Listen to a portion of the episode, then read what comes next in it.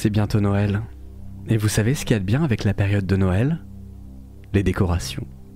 C'est vrai, le chat de Chéri Crime n'a fait encore tomber aucun meuble ni aucune guirlande, c'est bon signe. Ça veut dire qu'on les a correctement bénis cette année. Moi, ce que j'attends plus que tout, c'est le calendrier de l'Avent. Chaque jour, une surprise. Et d'habitude, aux nouilles rampantes, on a notre petit calendrier. Bien à nous. Chaque jour, une surprise également. 1er décembre, nouveau cercueil. 3 décembre, tentacule en chocolat. 6 décembre, berceuse de morts-vivants. C'est pas mal. Mais cette année, je vous avoue, on est un peu jaloux. Parce que notre calendrier, il est génial, mais le vôtre, vraiment. Nouveau Covid, retour d'Eric Ciotti, échec de la COP26. Faut avouer, on fait de notre mieux, mais en termes d'horreur, on n'est plus au niveau.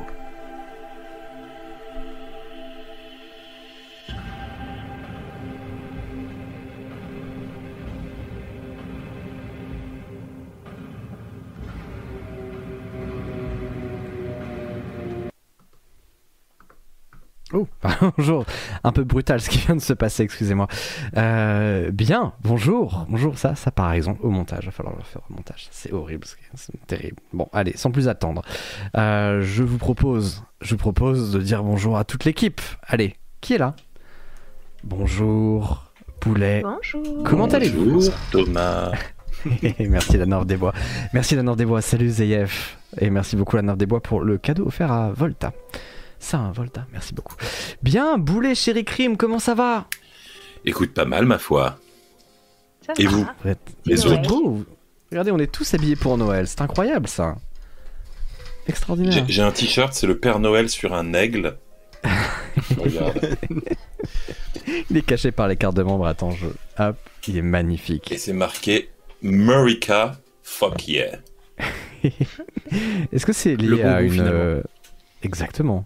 Bien, je vous ai raté évidemment les présentations. Il fallait bien qu'il y ait un pain dès le début parce que la musique s'est coupée trop tôt. Mais évidemment, Boulet est avec nous euh, aujourd'hui. Vous avez, donc voilà, expert en pull de Noël. Elle est experte en décoration de Noël. Elle est experte également en chats qui peuvent perturber l'ensemble de l'espace-temps. Chéri Crime, bien sûr, ça va Bonjour, ça va et toi? Moi aussi j'ai mis un pull de Noël assez moche avec un pug. Oh là là, vous êtes trop Voilà. classe. On est à fond. Est-ce que quand tes chats le voient, il se passe quelque chose, peut-être une connexion? Pas, pas Non, ils s'en foutent. Dommage. Et puis ça nous fait vraiment plaisir de, de l'accueillir pour cette, euh, pour cette édition. C'est un- c'est quelqu'un dont j'aime bien le travail, qui fait, qui nous régale sur Twitch, qui nous régale sur YouTube et qui régale en vrai. Il vous dira d'où est-ce qu'il stream. C'est une histoire à part entière. Regardez, c'est Icarius. Comment ça va, vieux? Bonsoir. Eh ben ça va. Écoutez, moi j'ai pas de pull moche de Noël, mais euh, j'ai mis une capuche. C'est déjà joue. très bien.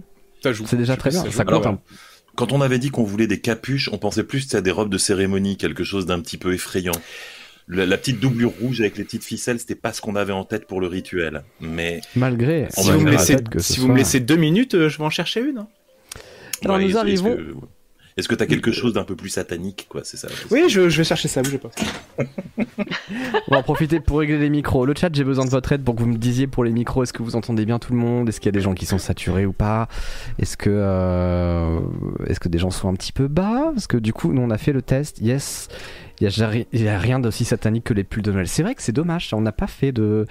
Il y a peut-être une histoire à trouver sur les pulls de Noël. On a, on a peut-être pas creusé encore.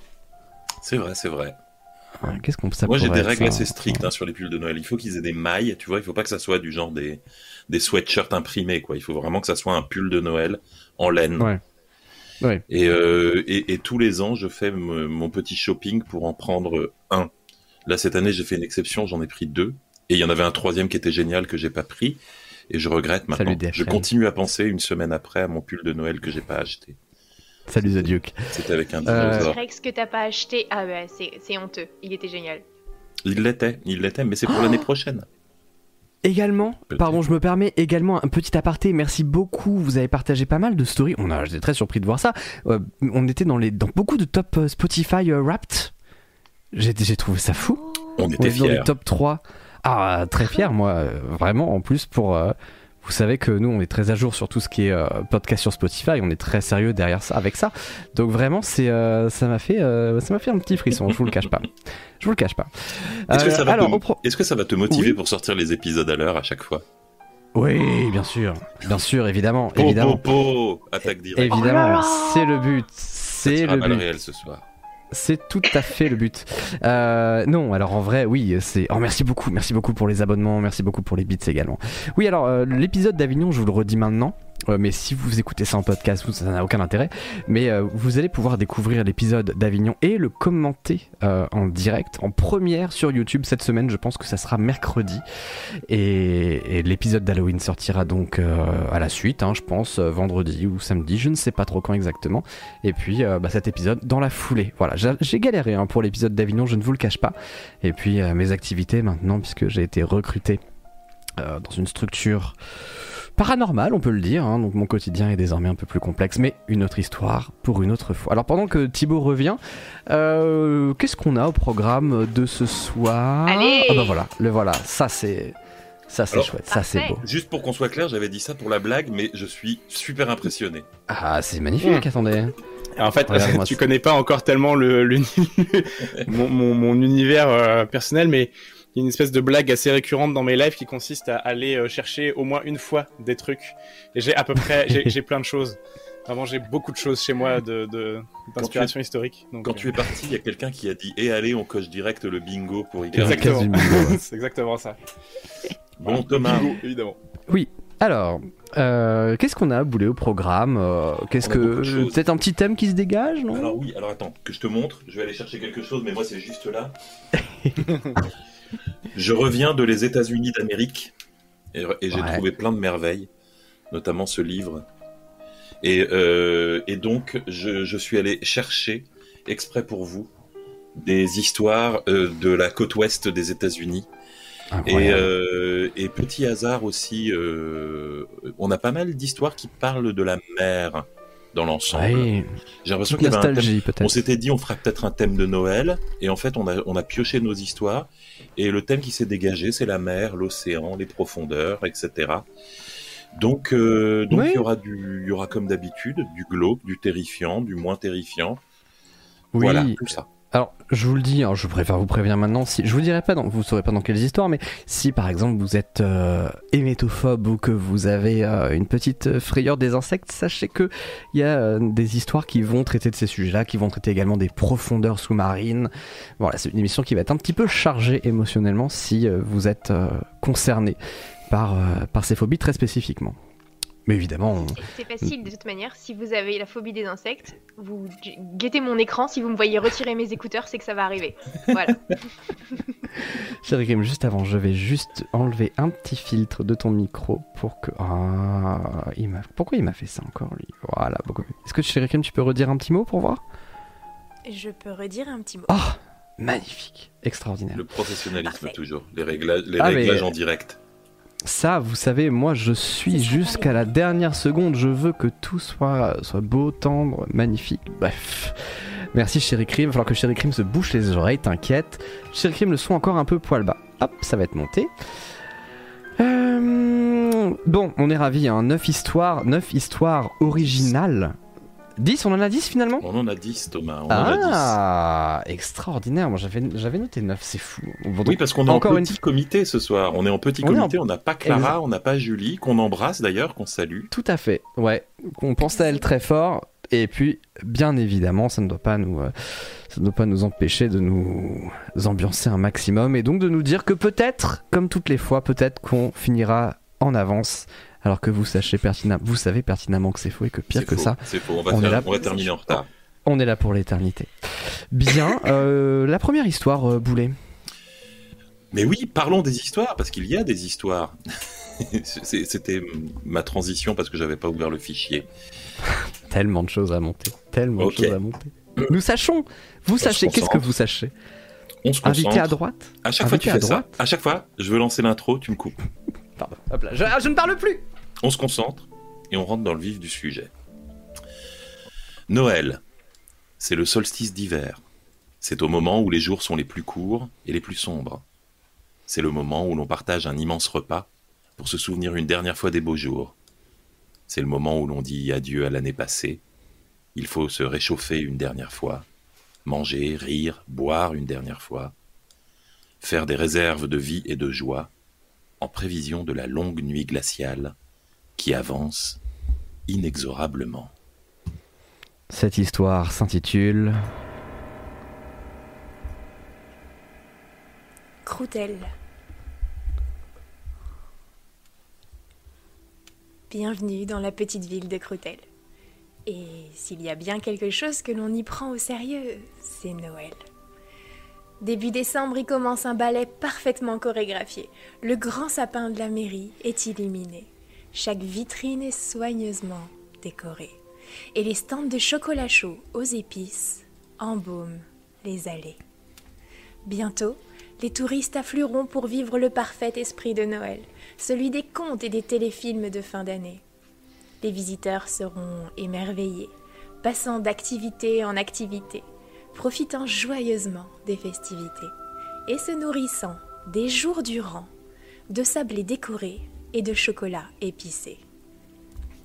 Mais ce qui n'est pas écrit dans les prospectus de la ville, c'est l'événement qui fait que les résidents jubilent, la raison pour laquelle chaque habitant sourit si sincèrement, cette tradition qui fait que Noël y est attendu si impatiemment. Car, voyez-vous, dans la nuit du 24 se tient le banquet de fin d'année, un repas réservé aux habitués, seuls les touristes les plus isolés sont conviés. Chaque année, on y sert un mets dont la ville a le secret, une tourte à la viande au fumet très particulier.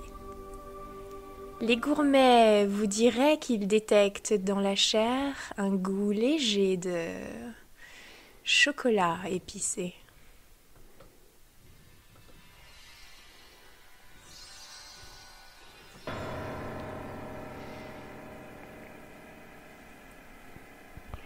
Ça, vous savez. Hein. Fun fact, il paraît que Croutelle est la meilleure commune de France. Ah oui, un fou, hommage. C'est le hasard Un hommage à la meilleure commune de France, bien sûr. Merci. Autre point terrifiant, les touristes à Croutelle, c'est vrai. Merci beaucoup, cher Crime, hein, par rapport au, au grand concours, au grand concours euh, de la meilleure commune de France. Euh, voilà, vous le savez, on embrasse évidemment Carcassonne, bisous, euh, mais également euh, Nantes, pour ne citer que, ainsi que des villes On a- aux on a consonances. perdu, on a perdu J'ai un- Icarus en direct. C'est la capuche, ça fait, des- Il a failli mourir. ça fait, on a du mal à percevoir un peu l'environnement, c'est pour rester concentré sur la, sur la cérémonie pour- évidemment. Oui. Moi j'aime Oui. bien hein, cette ambiance, euh, j'aime bien cette ambiance très euh, d'ouvrir par un poème. On avait La ouvert par un si tu veux, c'est des œillères. La capuche, ça Exactement. te sert à, à faire le focus sur le sacrifice. Tu regardes les anciens sacrifices euh, rituels sataniques, tout le monde est dans l'instant, tu vois, il n'y a pas un portable en vue, tout le monde Exactement. profite du moment. Que des, que gens qui Exactement. profitent de l'instant, exactement. Voilà. Même si bon, la capuche, tout de même, c'est dommage de gâcher une si belle. Ça encadre, c'est ça encadre, c'est vrai que ça encadre, c'est plutôt, euh, c'est plutôt beau. Euh, bien, moi j'aime beaucoup hein, l'idée de commencer par un poème euh, à chaque fois. Euh, je trouve ça doux, euh, tendre, et après les gens se dévorent. C'est trop tard. C'est trop tard, c'est une tradition maintenant, c'est- une tradition. C'est le, ce sera nouvelle tradition qui vient de commencer avant-hier. Exactement. Euh, merci beaucoup. On débunkera évidemment, hein, vérifier si ces histoires sont vraies ou fausses, euh, ou tirées de faits réels. Il y en a beaucoup qui sont tirées de faits réels, d'autres qui sont un peu plus euh, fantasmagoriques en quelque sorte. Mais en tout cas, ça devrait, ça devrait être intéressant de comparer où s'arrête la fiction, où commence le réel. Boulet, quelle est la prochaine histoire? Eh bien, quand on est enfant, on ne lit pas toujours bien les situations. On trouve que tonton est rigolo à la fin du repas quand il dit plein de gros mots très forts en titubant. On comprend pas pourquoi telle cousine ne sort jamais de sa chambre et dort beaucoup. Elle doit juste être fatiguée. On ne comprend pas pourquoi grand-mère a une petite bouteille de médicaments qu'elle verse dans son thé discrètement, cinq fois par jour. Et une fois adulte, on repense à tout ce qu'on avait vu sans le voir. Toutes les familles ont des squelettes dans leur placard. Et cette histoire s'intitule La salle de jeu. Mes parents ont toujours eu beaucoup d'amis et ils nous ont toujours trimballés chez eux. À vrai dire, mes parents ont tellement d'amis qu'il y en a que je n'ai jamais vu plus de deux ou trois fois en 20 ans. J'imagine que c'est ça aussi, être adulte. Nous sommes en octobre 1999. J'ai 7 ans. Ma grande sœur Margot en a 5 de plus, et ce samedi soir, il faut qu'on s'habille pour aller chez les Le Gall, ou les Landec, ou les Lobret, enfin un nom en L, quoi. Lui était à l'école avec mon père. Elle est devenue très amie avec ma mère depuis. Ils habitent une maison à la campagne à 25 minutes de chez nous. Ça se fait bien. Faudra faire attention à ne pas trop boire pour pas qu'on reste dormir, hein. Mes parents me rassurent. Ils ont des enfants. Je pourrais jouer avec. Génial. J'ai jamais vraiment aimé jouer avec les enfants des potes de mes parents. On est là par défaut, forcé de jouer un rôle sans que nos parents nous regardent, juste pour les déculpabiliser de nous laisser un soir entier pendant qu'ils s'enfilent une bouteille, deux bouteilles, des huîtres et que sais-je. Tant pis. Mettez-nous devant la télé au pire. Une cassette d'Astérix et c'est plié. Mais non, on peut pas. Il y a les enfants des autres. Ma sœur, elle, est forte à l'école. Elle préfère rester à la table des grands pour écouter la conversation. Elle ne fait pas de bruit. Elle est parfaite. Donc elle n'a pas besoin de jouer avec les autres enfants. Les parents garent la voiture dans une petite cour entourée de vieilles pierres. Il n'y a que des vieilles pierres éclairées par une lune fatiguée et des veilleuses en souffrance. La maison est pittoresque. Je ne sais pas si c'est typique vu que j'ai 7 ans et je ne sais pas à quoi ça ressemble, une vraie maison typique de Mayenne, mais c'est ce que ma mère dit. C'est pittoresque. Bon, en vrai, elle a dit c'est vachement mignon, les salauds, mais ça ne m'intéresse pas beaucoup. Leur maison n'est pas très grande. L'entrée débouche directement sur le salon où se trouve la télé, la salle à manger, le buffet à vaisselle, la bibliothèque, le meuble avec le téléphone fixe et la livebox, le bol avec les codes de la livebox sur un post-it, l'escalier qui monte à l'étage, une porte qui mène vers la cuisine, une porte qui mène vers les toilettes et une porte qui mène vers un débarras. À ce moment-là, j'apprends que les parents de nos hôtes sont chez leurs grands-parents. Je suis donc tout seul, au repas, en bout de table. Et en vrai, je suis très heureux. Pendant que les grands sont à l'apéro et que ma sœur fait semblant aussi, je dévore un steak frites, je me plonge dans ma Game Boy. Game Boy dont les piles meurent en moins de 15 minutes. J'avais oublié d'en prendre des neuves. Je me mets dans un coin, je prends un livre, je me fais oublier. Et je me rends compte qu'il y a une autre porte, entr'ouverte. Un petit vrombissement vient de l'intérieur. À travers l'entrebâillement, je vois une femme de ménage qui passe l'aspirateur. Elle est très concentrée sur un bout de moquette. Je me lève pour voir, mais d'un coup l'ami de mes parents se lève, se jette sur la porte et la referme. Désolé. Je préfère que tu y ailles pas. Pourquoi? C'est la salle de jeu. Je préfère que tu n'y ailles pas, c'est tout. Tout le monde se remet à table et les conversations continuent. Je fais semblant de jouer. Un peu avant le dessert, les adultes décident d'aller fumer. Ils vont dehors un instant. Mon cœur fait un bond. Je tourne la tête. La porte est ouverte. J'ai trois minutes. Je veux voir. Alors je fonce. C'est une grande pièce. Bien plus grande que le salon un peu en contrebas. J'y rentre par un coin. Disons, imaginons que c'est, on va l'appeler le pan sud et côté ouest. Il faut descendre trois marches pour y accéder. Il y règne une chaleur agréable, enivrante presque. Les murs sont blancs, vierges. Quelques étagères se reposent dessus, ça et là, avec des livres que je n'arrive pas à identifier. Et au milieu du pan nord, en face de moi, dans le mur en face de moi, une cheminée. Je me rappelle d'une moquette mauve, à la fois neuve et très usée, des jouets éparpillés partout, des cubes, des figurines de petits soldats, des petites voitures. Et dans le coin nord-ouest, tout en face de moi, une sortie. Mais une sortie qui n'est pas vraiment une porte, ni qui mène sur l'extérieur. Je vois un couloir qui tourne, comme s'il entrait dans un. dans de la roche, dans une. dans un tunnel. Je vois mal parce qu'en face de moi, une femme de ménage passe l'aspirateur, méticuleusement, sur la moquette. Elle passe et repasse dans un même coin. Elle ne bouge pas. Elle n'a pas bougé depuis tout à l'heure. Je lui dis timidement Bonjour. Elle se retourne d'un coup lève la tête, me fixe et s'arrête. Il y a quelque chose dans ses yeux.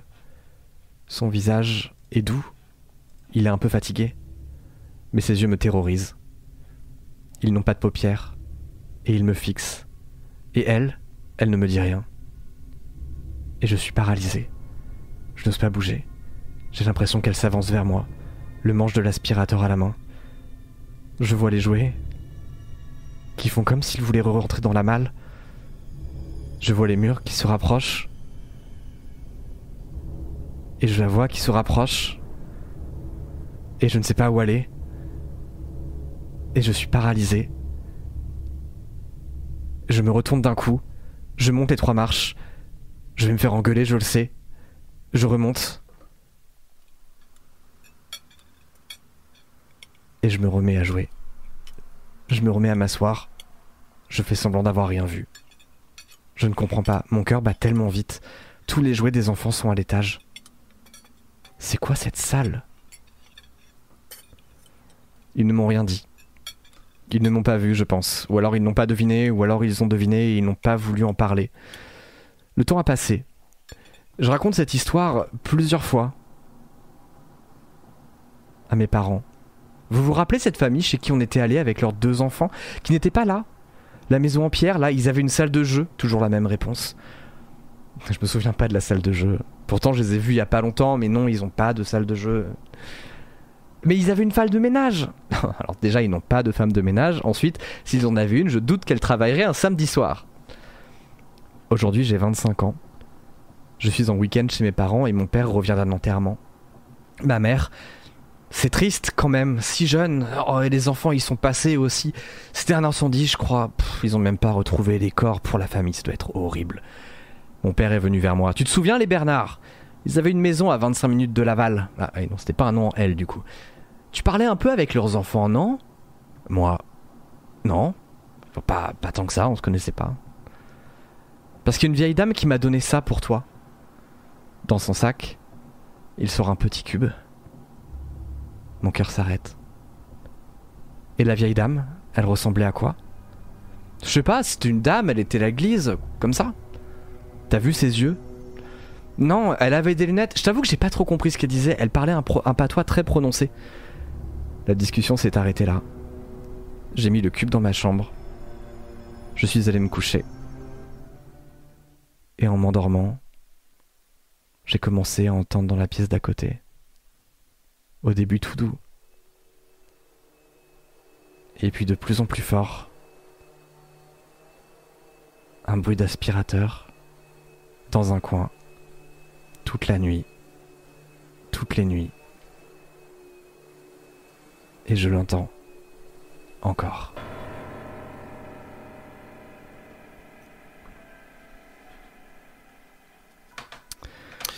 Alors, Excusez-moi parce que c'est le Parisien qui parle. Où est-ce qu'on peut contacter cette euh, dame qui te rajoute un 50 mètres carrés dans ton appart?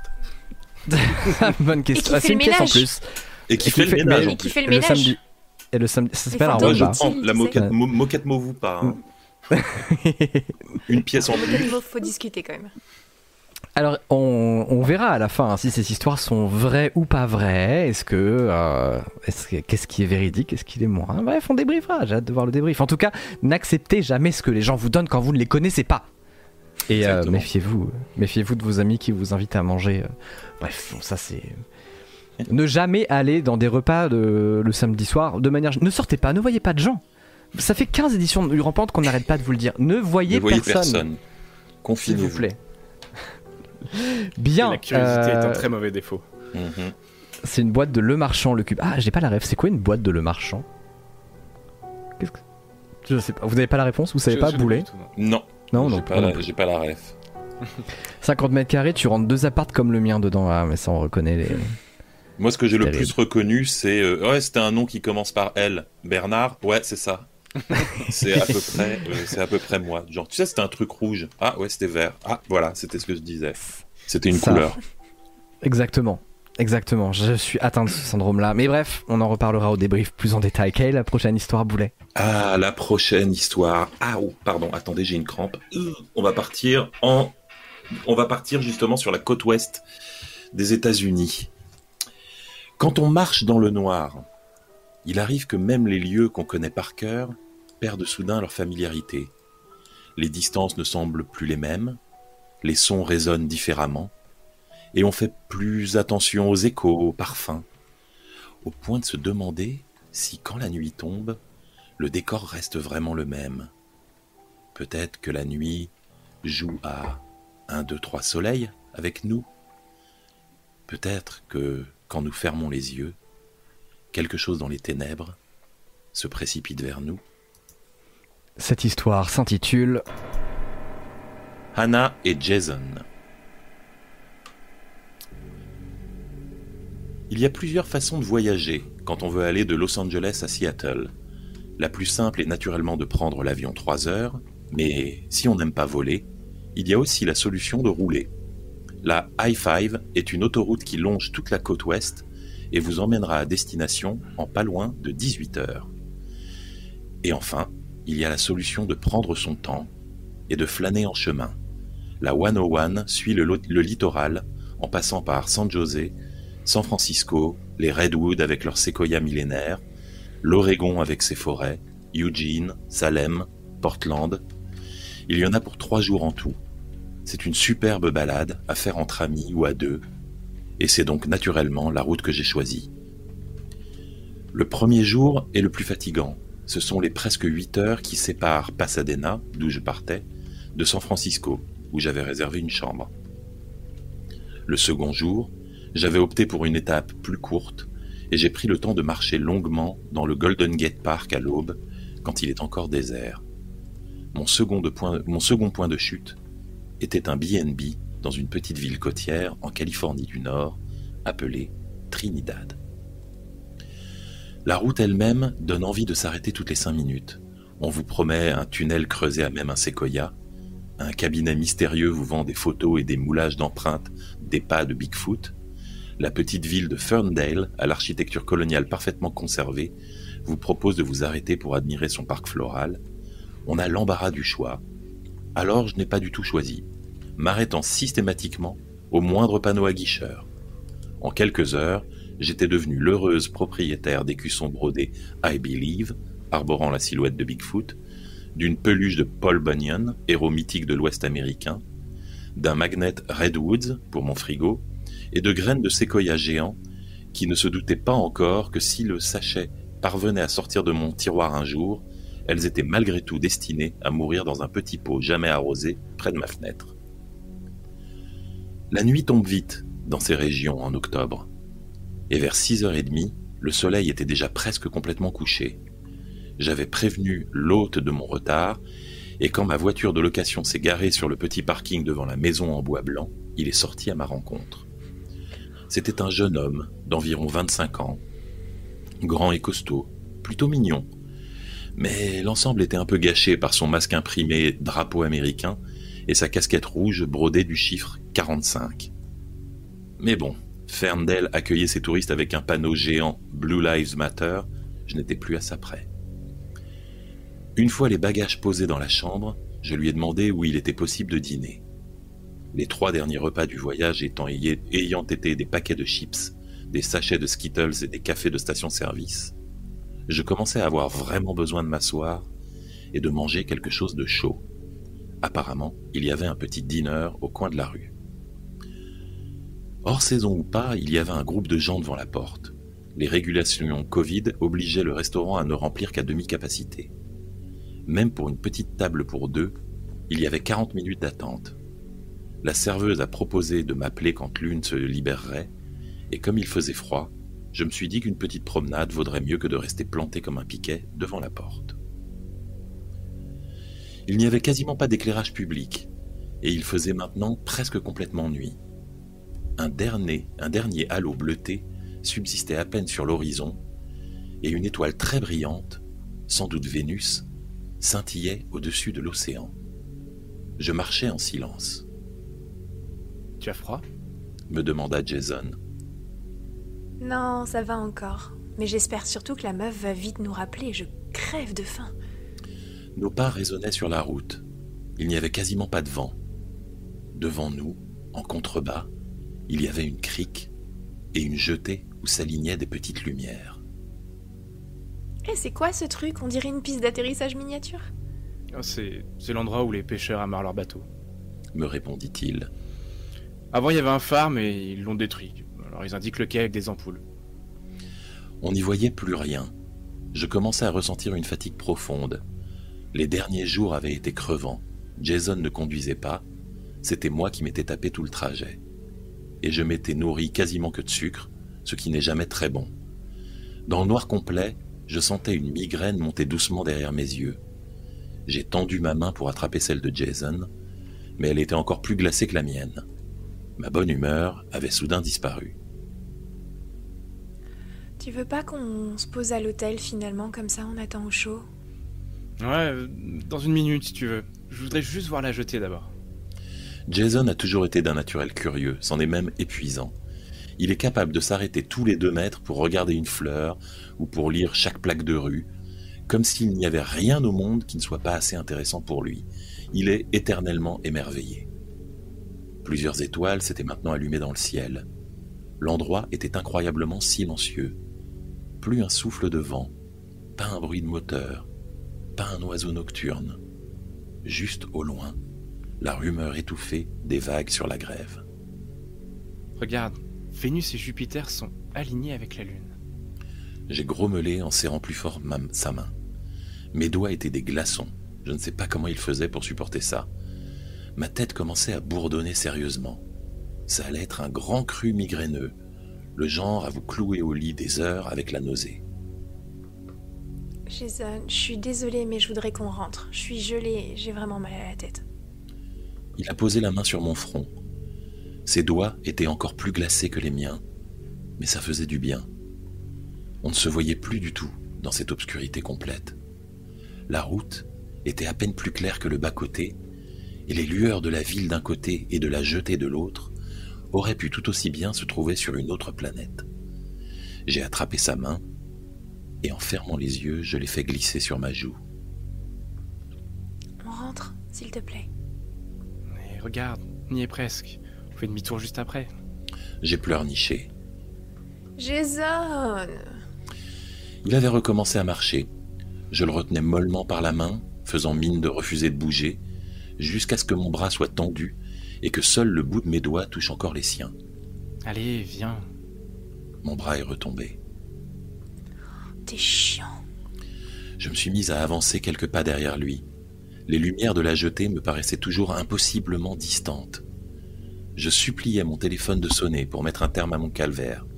Je voulais une table au chaud et tout ce que cette petite ville pouvait offrir de frites et de fruits de mer dans une assiette géante. On n'est plus très loin. Le son de sa voix m'a surprise. Elle paraissait plus lointaine que je l'aurais cru. Une seconde auparavant, je tenais sa main, et là, il devait marcher à trois ou quatre mètres devant moi. Tu vas trop vite. Attends-moi, je vois rien. Je vais te guider, ne t'inquiète pas. J'ai accéléré la cadence. Il ne disait plus rien. J'entendais le bruit de ma respiration et mes pas qui résonnaient sur l'asphalte. Au bout de ce qui me parut plusieurs minutes, je réalisais que je n'entendais plus ceux de Jason. Jason? Où es-tu? Je te vois pas. Juste le silence. Jason, c'est pas drôle, réponds-moi. On est presque arrivé, regarde. C'est jusque là. Sa voix était encore plus lointaine, à une quinzaine de mètres peut-être. Je me suis brusquement arrêté, en soufflant. Jason, merde, je veux rentrer. Pas de réponse. Jason? Jason? Viens. J'étais désormais furieuse. J'étais gelée, crevée, et le sang tambourinait dans mon crâne. Je ne voulais plus faire un pas de plus. Jason, je te préviens, je me casse. Encore une fois, pas de réponse. Jason Toujours le silence. Juste cette stupide rangée de lumière dans la, dans la nuit. J'ai senti les larmes monter aux yeux et j'ai crié Bon bah, comme tu veux, va voir tes lumières à la con, moi je rentre. J'ai cru entendre sa voix qui répondait quelque chose au loin, mais je n'ai pas écouté. J'avais fait volte-face et je marchais rapidement vers la ville. Il n'a pas fait demi-tour. Il n'a pas essayé de me retenir. Je courais presque, en pleurant de douleur et de rage. Le chemin qu'on avait pris descendait vers l'océan, ce qui en faisait une montée assez raide pour le retour. Comme je fatiguais rapidement, j'ai ralenti un peu. Ma migraine s'atténuait, et l'indignation, avait fait place à une immense tristesse. Je sanglotais comme une gamine. Arrivé à la route principale, il y avait un unique lampadaire qui éclairait un banc. Je me suis assise pour attendre Jason. Avec le recul, j'étais morte d'inquiétude. Il n'avait pas de téléphone sur lui, et je l'avais planté tout seul dans le noir. Je commençais à me faire les pires scénarios dans ma tête. Et s'il tombait d'une falaise Et s'il ne retrouvait pas son chemin et mourait de froid Était-il assez couvert? Impossible de me souvenir de ce qu'il portait. Avait-il un manteau, une casquette, quelque chose de chaud? Ma tête me faisait beaucoup moins mal maintenant, et j'avais l'impression de mieux réfléchir. Même le froid paraissait moins mordant. J'ai froncé les sourcils. Que portait Jason aujourd'hui? Impossible de m'en souvenir. J'essayais de me rappeler notre départ ce matin de San Francisco. Je me revoyais au petit déjeuner, seul. Je me rappelais ma balade dans le parc. Mais quand m'avait-il rejoint? Je me rappelais l'entrée du parking avec la machine en panne. Je m'étais plié en deux pour attraper mon sac au pied du siège passager. Il ne m'avait pas encore rejoint à ce moment-là, donc. J'ai dû repasser le, le prendre à l'hôtel en sortant. Mon cœur battait plus rapidement dans ma poitrine maintenant. J'ai senti une vague glacée me parcourir le dos. Tout ceci n'avait aucun sens. J'étais certaine d'avoir traîné seule dans les boutiques de souvenirs. Je revoyais cette touriste japonaise qui m'avait proposé de me prendre en photo devant la statue de Paul Bunyan après que je lui avais rendu le même service. J'ai allumé mon téléphone en tremblant. Les photos défilaient sous mes doigts. La forêt, la statue, San Francisco. Et Jason, nulle part. En proie à une terreur grandissante, j'essayais de toutes mes forces de me remémorer son visage, le son de sa voix, son odeur. Mais rien. J'aurais été incapable de dire la couleur de ses yeux ou de ses cheveux, le nom de ses parents, depuis combien de temps nous étions ensemble, ou comment nous nous étions rencontrés. Je ne connaissais tout simplement pas de Jason. Je n'en avais jamais connu. J'avais retrouvé toute ma lucidité désormais. Je me sentais comme au sortir d'un rêve quand on a soudain l'impression qu'un bruit qu'on n'entendait pas s'est arrêté brusquement. Je me suis relevé du, banc en tremblant et j'ai marché à toute allure vers le restaurant. Quand je suis arrivé sur place, ma table était prête. La serveuse m'avait envoyé deux SMS que je n'avais absolument pas reçus. Secoué par mon aventure, j'ai mangé en silence. Au bout d'un moment, j'ai sorti mon téléphone et j'ai cherché sur Google Jason, Trinidad, Californie, mort. Mais je n'ai eu aucun résultat probant. J'avais de plus en plus de mal à croire tout ce qui venait de se passer. Toute cette histoire me paraissait tellement absurde que je commençais à me convaincre que je l'avais rêvé. L'épuisement d'avoir conduit deux jours complets, le manque de nourriture saine. Mon repas terminé, je suis rentré à mon BNB, et bien au chaud, je me suis endormi sous l'énorme édredon d'un lit immense et confortable. Cette nuit-là, j'ai rêvé de la jeter. Jason s'y tenait, debout dans l'obscurité, je ne distinguais pas les traits de son visage, mais je savais qu'il était en train de parler. Ses lèvres bougeaient sans émettre le moindre son. Je sentais sa tristesse et son infinie solitude. Il cherchait désespérément quelque chose, quelque chose que je ne parvenais pas à comprendre. Il n'y avait absolument rien que je puisse faire pour lui.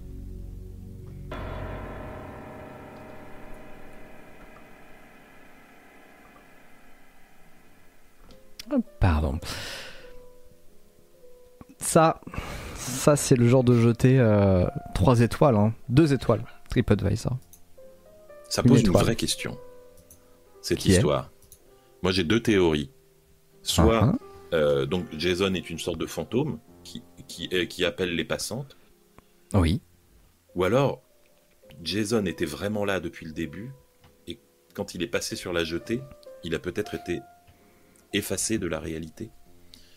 Tu sais, comme sur la photo de sur la photo dans célèbre film. Peut-être que sur la jetée, à un moment, il répondait plus parce qu'il y avait que les jambes. Mmh, bien sûr, absolument. il est à moitié effacé. Ça m'a toujours, oui. ça m'a toujours perturbé ce détail. Genre, oui, c'est la personne qui a pris la photo s'est dit bon, je vais prendre la photo de mon enfant et demi? C'est oui très bizarre parce que est-ce qu'il se décompose en temps réel dans l'autre dimension, enfin dans le dans le présent, qu'est-ce que ça change? On C'est vrai que c'est euh, bizarre. La grande sœur dont personne connaît le nom, Marty, et les deux pieds du grand frère venaient manger. Il n'y a eu aucun Ouais. moment dans le continuum espace-temps où il y a eu juste les pieds du grand frère. Oh mamie, tu m'as encore offert un pull, mais tu sais bien que je n'ai pas de haut. Tu sais bien que moi, au-dessus du bassin, je n'ai plus rien. Je n'ai pas de corps. Enfin, mamie, moi je ne t'offre pas de lunettes, tu n'as pas d'yeux, tu le sais. Eh ben faisons pareil. Euh, que tu as de grands dents, etc., etc., que tu as de belles tentacules. On a tous lu euh, cette version. Euh, alors, j'aime bien cette théorie dit quoi quartz. Bienvenue. Euh, et il parle comment du coup euh, En tapant du pied? À chaque fois, morse, Du quand- morse, Voilà. et quand il parle très vite, ça devient de la zumba. C'est rigolo. Petit, euh, un petit twist. Euh, coupure de moment juste, au- coupure de son juste au moment de la chute à l'Aurélia. Dommage. C'est tout ce que je peux te dire. ce qui s'est passé. Il fait À du la rediffusion qui sera accessible. Ah, beau tentacule. Alors attention, effectivement, tentacule est un nom très masculin. Mais encore une fois, les histoires d'horreur liées à la grammaire et à l'Académie française pourraient prendre un numéro entier de nouilles rampantes. Euh, N'allons pas, euh, ne n'ouvrons pas ce coffre, cette boîte de Pandore au fond de laquelle même l'espoir n'existe plus. Euh, quelle est l'histoire suivante, Boulet? Eh bien, imaginons que les fantômes soient des échos de vie passée. Combien de temps un écho résonne-t-il? Il y a des fantômes qu'on voit partout, dans une vieille maison ou ailleurs, mais est-ce qu'il y a des fantômes qu'on ne voit plus? Des villages engloutis, dans lesquels déambulent des silhouettes impalpables qui n'effraient même pas les poissons Ou au cœur de la terre, dans les anciennes cités de nos ancêtres Cette histoire s'intitule La Légion fantôme.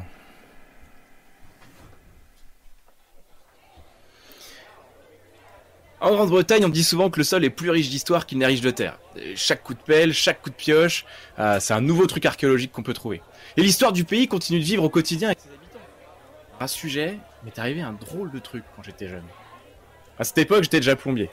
Oh, euh, sans surprise, hein, euh, j'ai été plombier toute ma vie. C'était il y a 68 ans, je venais de trouver du boulot chez le vieux Johnson. C'est un ami de mon père et il avait décidé de faire confiance à un petit gars comme moi qui connaissait à peine le métier. J'étais motivé. J'en savais assez pour travailler dur et à peu près correctement. Alors il m'a intégré à son équipe de vieux de la vieille euh, pour prendre un peu de bouteille et, m'apprendre deux trois ficelles. Un matin, nous voilà tous dans la camionnette, euh, direction la vieille maison du trésorier, vers York. Les routes Yorkshire, euh, ça n'a pas tellement changé, vous savez. C'est très vert, un peu ennuyeux. Alors, attention, hein, encore aujourd'hui, je l'aime de tout mon cœur cette région. Même avouer qu'à l'époque, j'y faisais moins attention. Tout ce qui m'intéressait, c'était de finir ma nuit. J'avais à peine 18 ans, un peu sorti le soir d'avant avec quelques copains. C'était pas très frais. Enfin bon, euh, on est dans la camionnette avec les gars. Moi, je dors à moitié, mais je les entends discuter de la maison où on va. Une maison dont la construction aurait commencé au 11e siècle, apparemment, avec une histoire de dingue. Elle aurait servi au trésorier du royaume pendant le Moyen-Âge, avec plein de nobles qui sont passés par là. Apparemment, euh, c'était des histoires vraiment, euh, vraiment connues dans la région. Avec le roi, il aurait habité au Moyen-Âge, un archevêque, puis des rénovations plus récentes. À cette époque-là, j'y connaissais rien et je voulais juste faire mon boulot. Puis de toute façon, ici en Angleterre, chaque fois c'est pareil. Dès qu'on commence à parler de vieilles bâtisses, ça finit toujours en histoire de fantômes. Alors forcément, euh, avec autant de passages euh, et de monde dans celle-ci, bon, les gars finiraient par parler de revenants, de dames blanches, ou je sais pas trop quoi. Bon, la vérité, c'est que je m'en souviens pas parce que je me suis endormi. Je me suis réveillé, un peu comme tout le monde qui s'endort dans une voiture, c'est-à-dire au moment où on est arrivé dans la cour de la maison. Faut avec quelle en jette quand même, hein. C'est super grand, la maison d'aujourd'hui tiendrait dedans au moins 3 ou 4 fois, peut-être plus. Évidemment, euh, je me souviens de tout. Ça avait l'air très vieux. Joli, hein, attention, quand même très vieux. Avec de beaux jardins tout de même, bien entretenus. Et je me sentais tout petit. Quelque part, je crois que c'était un honneur de venir là restaurer cette vieille maison avec l'équipe. Ah, c'est une partie de l'histoire du pays qu'elle est dedans, c'est pas rien, c'est pas rien. Bref, du coup, euh, bah, tout le monde commence à faire son boulot. Moi, j'aide Larry à remettre le chauffage en place. C'est une vieille chaudière qu'on doit changer, des radiateurs à eau qui sont aussi reliés aux salles de bain. Ah, euh, vous imaginez ce truc En fait, c'est comme si on chauffait la vieille maison, mais euh, uniquement avec des gros robinets, à la place des radiateurs. Alors, ça se faisait dans le temps, mais euh, bah, c'est vraiment pas pratique, surtout pour ces vieilles bâtisses. Après le déjeuner, le chef me dit d'aller percer un trou au sous-sol pour passer les nouveaux tuyaux de la chaudière. Ça doit arriver le lendemain, mais bon, autant prendre de l'avance. Je descends à la cave, je commence à percer mon trou tranquillement, je fais passer les quelques tuyaux, je mets deux trois raccords pour faire le maximum, la routine quoi. J'entends comme une trompette dans le lointain. D'inquiétude, je me dis que c'est dans ma tête. Deuxième sonnerie. Peut-être que les gens qui habitent dans le coin, euh, ils ont des chiens. Je sais pas, ils se préparent à la chasse. Je commence à ranger mes outils et là, troisième sonnerie, mais comme si c'était dans la cave avec moi. Je regarde partout, c'est vide. C'est sûrement les gars qui me font une blague. C'est c'est un de mes premiers chantiers, ils ont envie de me bisuter, y a pas de problème. Oh les gars, c'est pas drôle Pas de réponse. C'est là que j'ai vu le premier. Un soldat romain, tout armé, il est sorti du mur, comme ça Alors j'ai couru le plus loin possible pour me mettre contre le mur d'en face. Je peux vous garantir que j'étais pas fier. Je le vois regarder un peu autour de lui, comme ça, avancer, et il traverse l'autre mur en face. J'étais déjà en train de me jurer de plus jamais sortir au pub. Après, j'en ai vu un deuxième, mais sur un cheval celui-là. Et il est sorti du mur, pareil. Et toujours le son de la trompette, mais de plus en plus fort et plus rapproché aussi. Et derrière le cheval est sorti toute une vingtaine de soldats. Il y en avait un qui tenait une sorte de trompette en forme de cercle et les autres tout armés sur deux rangs. Ah, J'en ai pas large, hein. j'ai jamais cru aux fantômes, mais là, euh, là je les ai vus traverser la pièce avec leurs boucliers ronds, euh, des sortes de lances, des épées courtes. Ils avaient l'air fatigués, épuisés. Regardez par terre, ils faisaient pas du tout attention à moi. J'ai réalisé qu'ils étaient coupés au niveau du genou, au niveau du mollet, sur l'endroit de l'immense sous-sol, et j'avais jamais vu ça de ma vie, jamais. Quand ils sont partis, je me suis précipité dans l'escalier, j'ai croisé Larry qui m'a demandé en rigolant s'il avait vu un fantôme. J'ai pas du tout répondu, hein. moi j'ai couru dans le jardin avant de me cogner euh, dans le vieux, qui- qui était le gardien des lieux. J'étais blanc comme un linge. Il m'a souri euh, avant de m'emmener gentiment dans sa maisonnette au bord du domaine. J'étais pas bien, hein. il m'a offert du thé, il m'a installé dans le fauteuil, euh, j'ai un peu repris mes esprits. Si J'avoue que j'étais quand même euh, encore paniqué quoi. Puis il me raconte que, que lui aussi il a vu les soldats.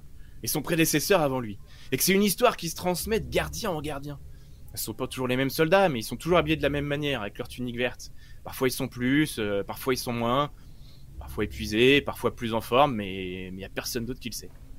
Après ça, euh, autant vous le dire que moi j'étais sous le choc. J'ai pris un congé de travail, euh, vieux Johnson il avait compris qu'il s'était passé un truc dans cette cave, mais je voulais raconter ça à personne. Bah, J'avais peur qu'il me prenne pour un dingue. Au bout de quelques mois, j'ai quand même fini par raconter ce que j'avais vu, euh, comment s'était passé. Évidemment, euh, ils se sont moqués de moi. Ils pensaient que j'avais une hallucination ou que j'avais inventé toute l'histoire pour faire parler de moi. Ou que c'était une combine pour pas bosser. Et du coup, forcément, euh, bah, j'étais un peu agacé. Je suis allé voir des journalistes, ils ont fait quelques gros titres avec les fantômes de la maison, tout ça, mais ça s'est arrêté là. Je me suis dit qu'en allant voir des experts des Romains, euh, ils allaient m'aider. Moi, j'y connais rien. Peut-être que les tenues sont conformes à ce qu'ils savaient des Romains et ce serait une preuve, une vraie preuve. Encore, euh, bah, ils m'ont pas cru. Là, selon eux, euh, rien ne prouve qu'il y avait une force romaine à York.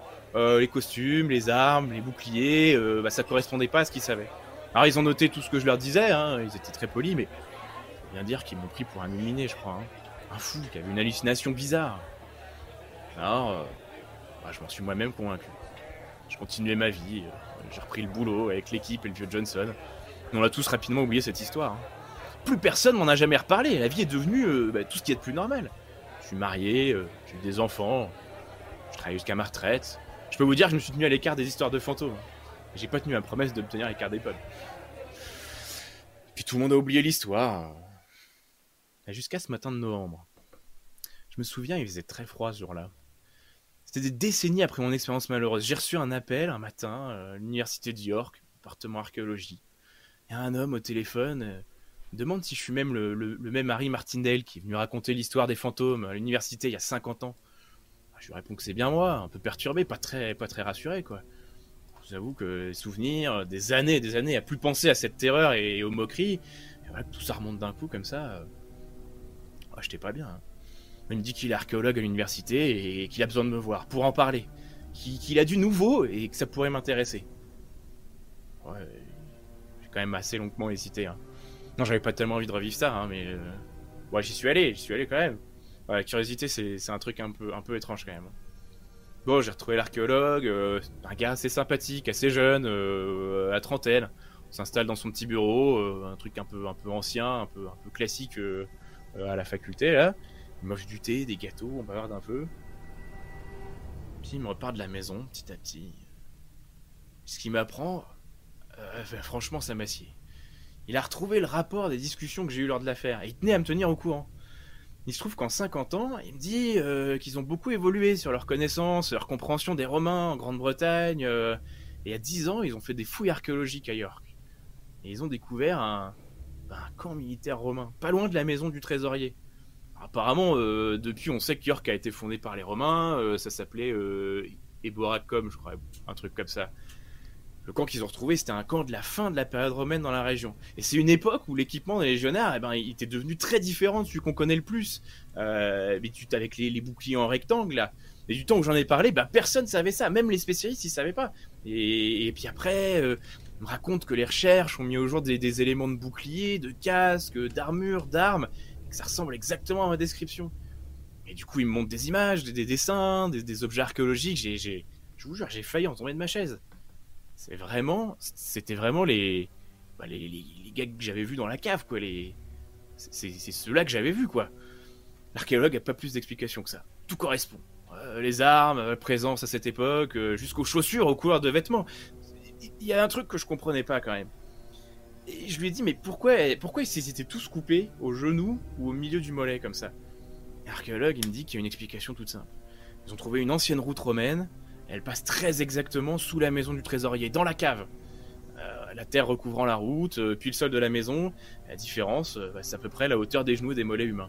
C'est pour ça que les légionnaires qui marchaient sur la route, bah, moi dans la cave, bah, je voyais pas leurs pieds.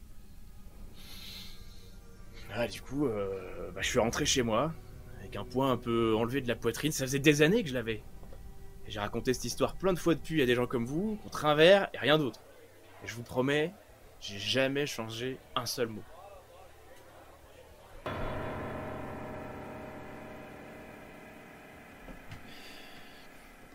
J'aime bien le détail qui fait qu'il est rassuré à la fin. tu sais? Oui. Du genre. Euh, ah C'était que, que, ça C'était des fantômes, évidemment Moi, tu me dis. Ah, bah oui. tu me dis alors, soit t'as eu une hallucination, soit t'as rencontré une armée de fantômes romains.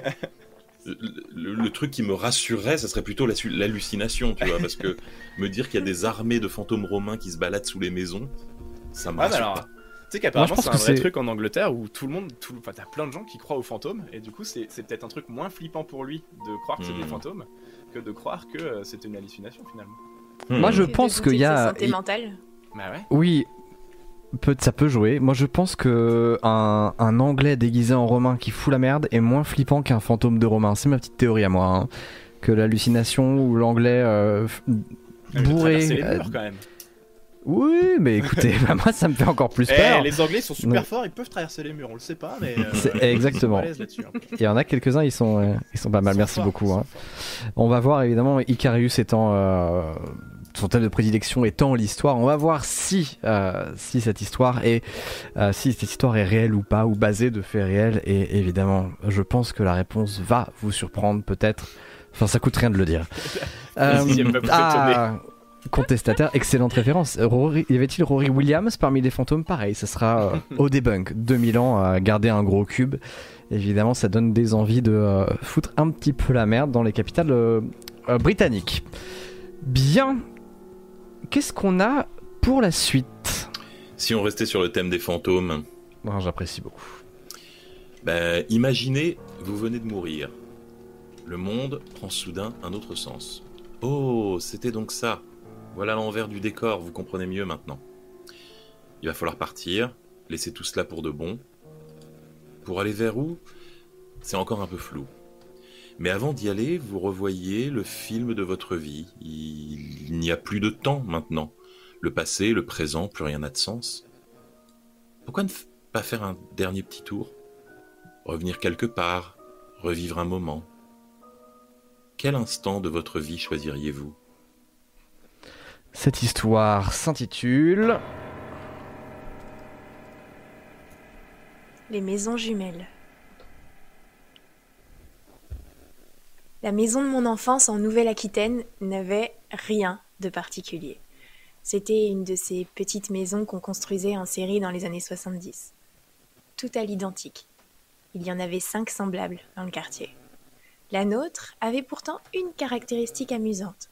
Sa jumelle en miroir avait été construite en même temps. Côte à côte, nos deux maisons étaient le parfait reflet l'une de l'autre, à un détail près. L'une était rose et l'autre était bleu pâle. Nous vivions dans la bleue, mais les anciens propriétaires, sachant que mes parents attendaient une petite fille, avaient voulu leur faire une surprise. Ils avaient tapissé ma chambre en rose. Je déteste le rose. En grandissant, je deviens une enfant plutôt solitaire. Ou plutôt disons que je ne cherche pas la compagnie d'enfants de mon âge. Je préfère celle des adultes. Et je vais souvent rendre visite aux voisins. On m'invite pour un chocolat chaud ou pour des activités manuelles. Mais je ne vais jamais dans la maison d'à côté. Sans trop savoir pourquoi.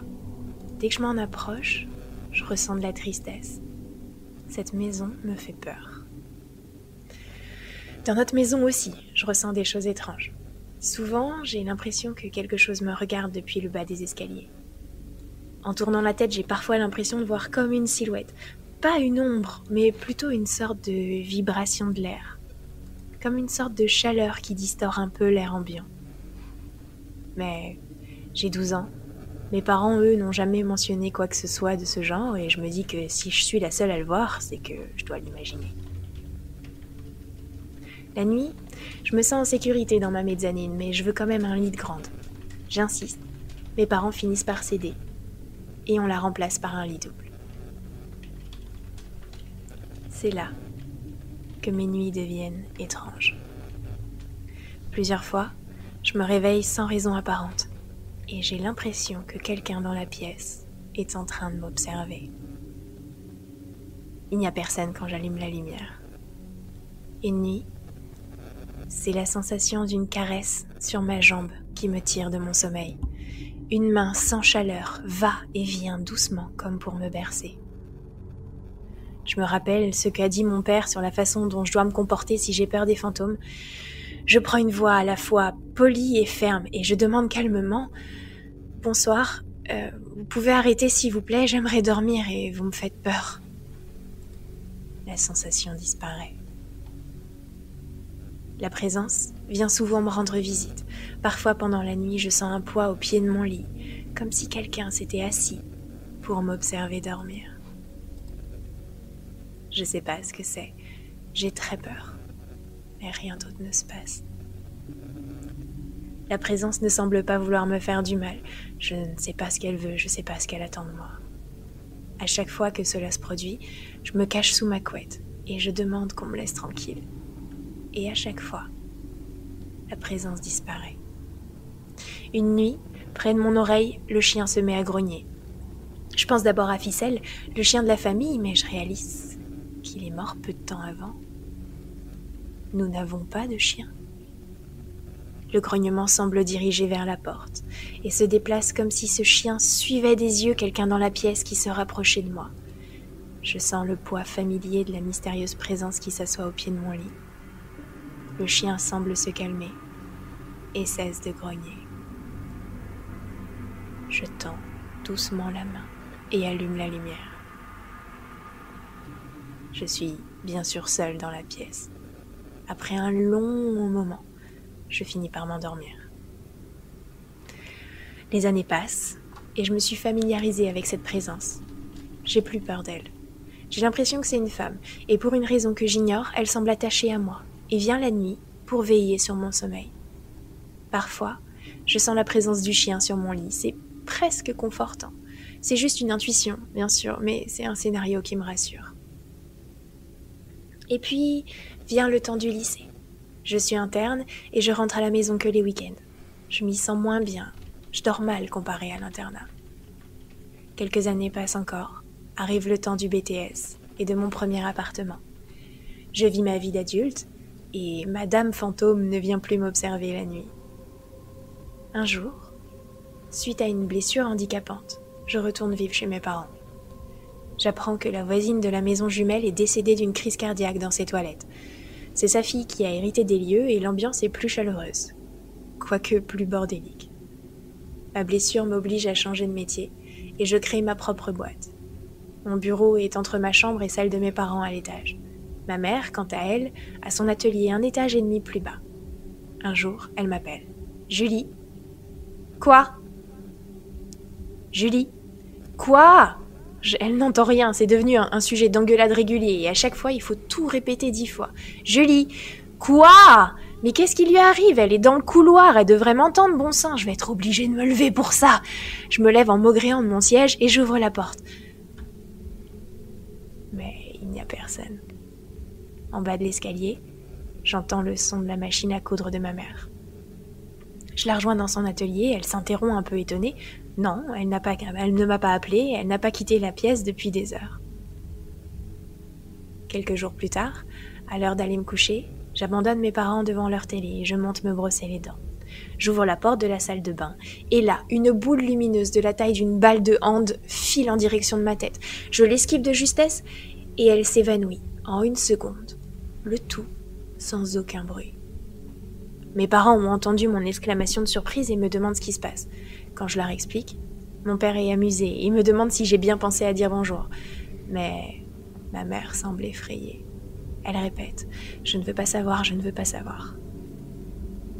Les mois passent.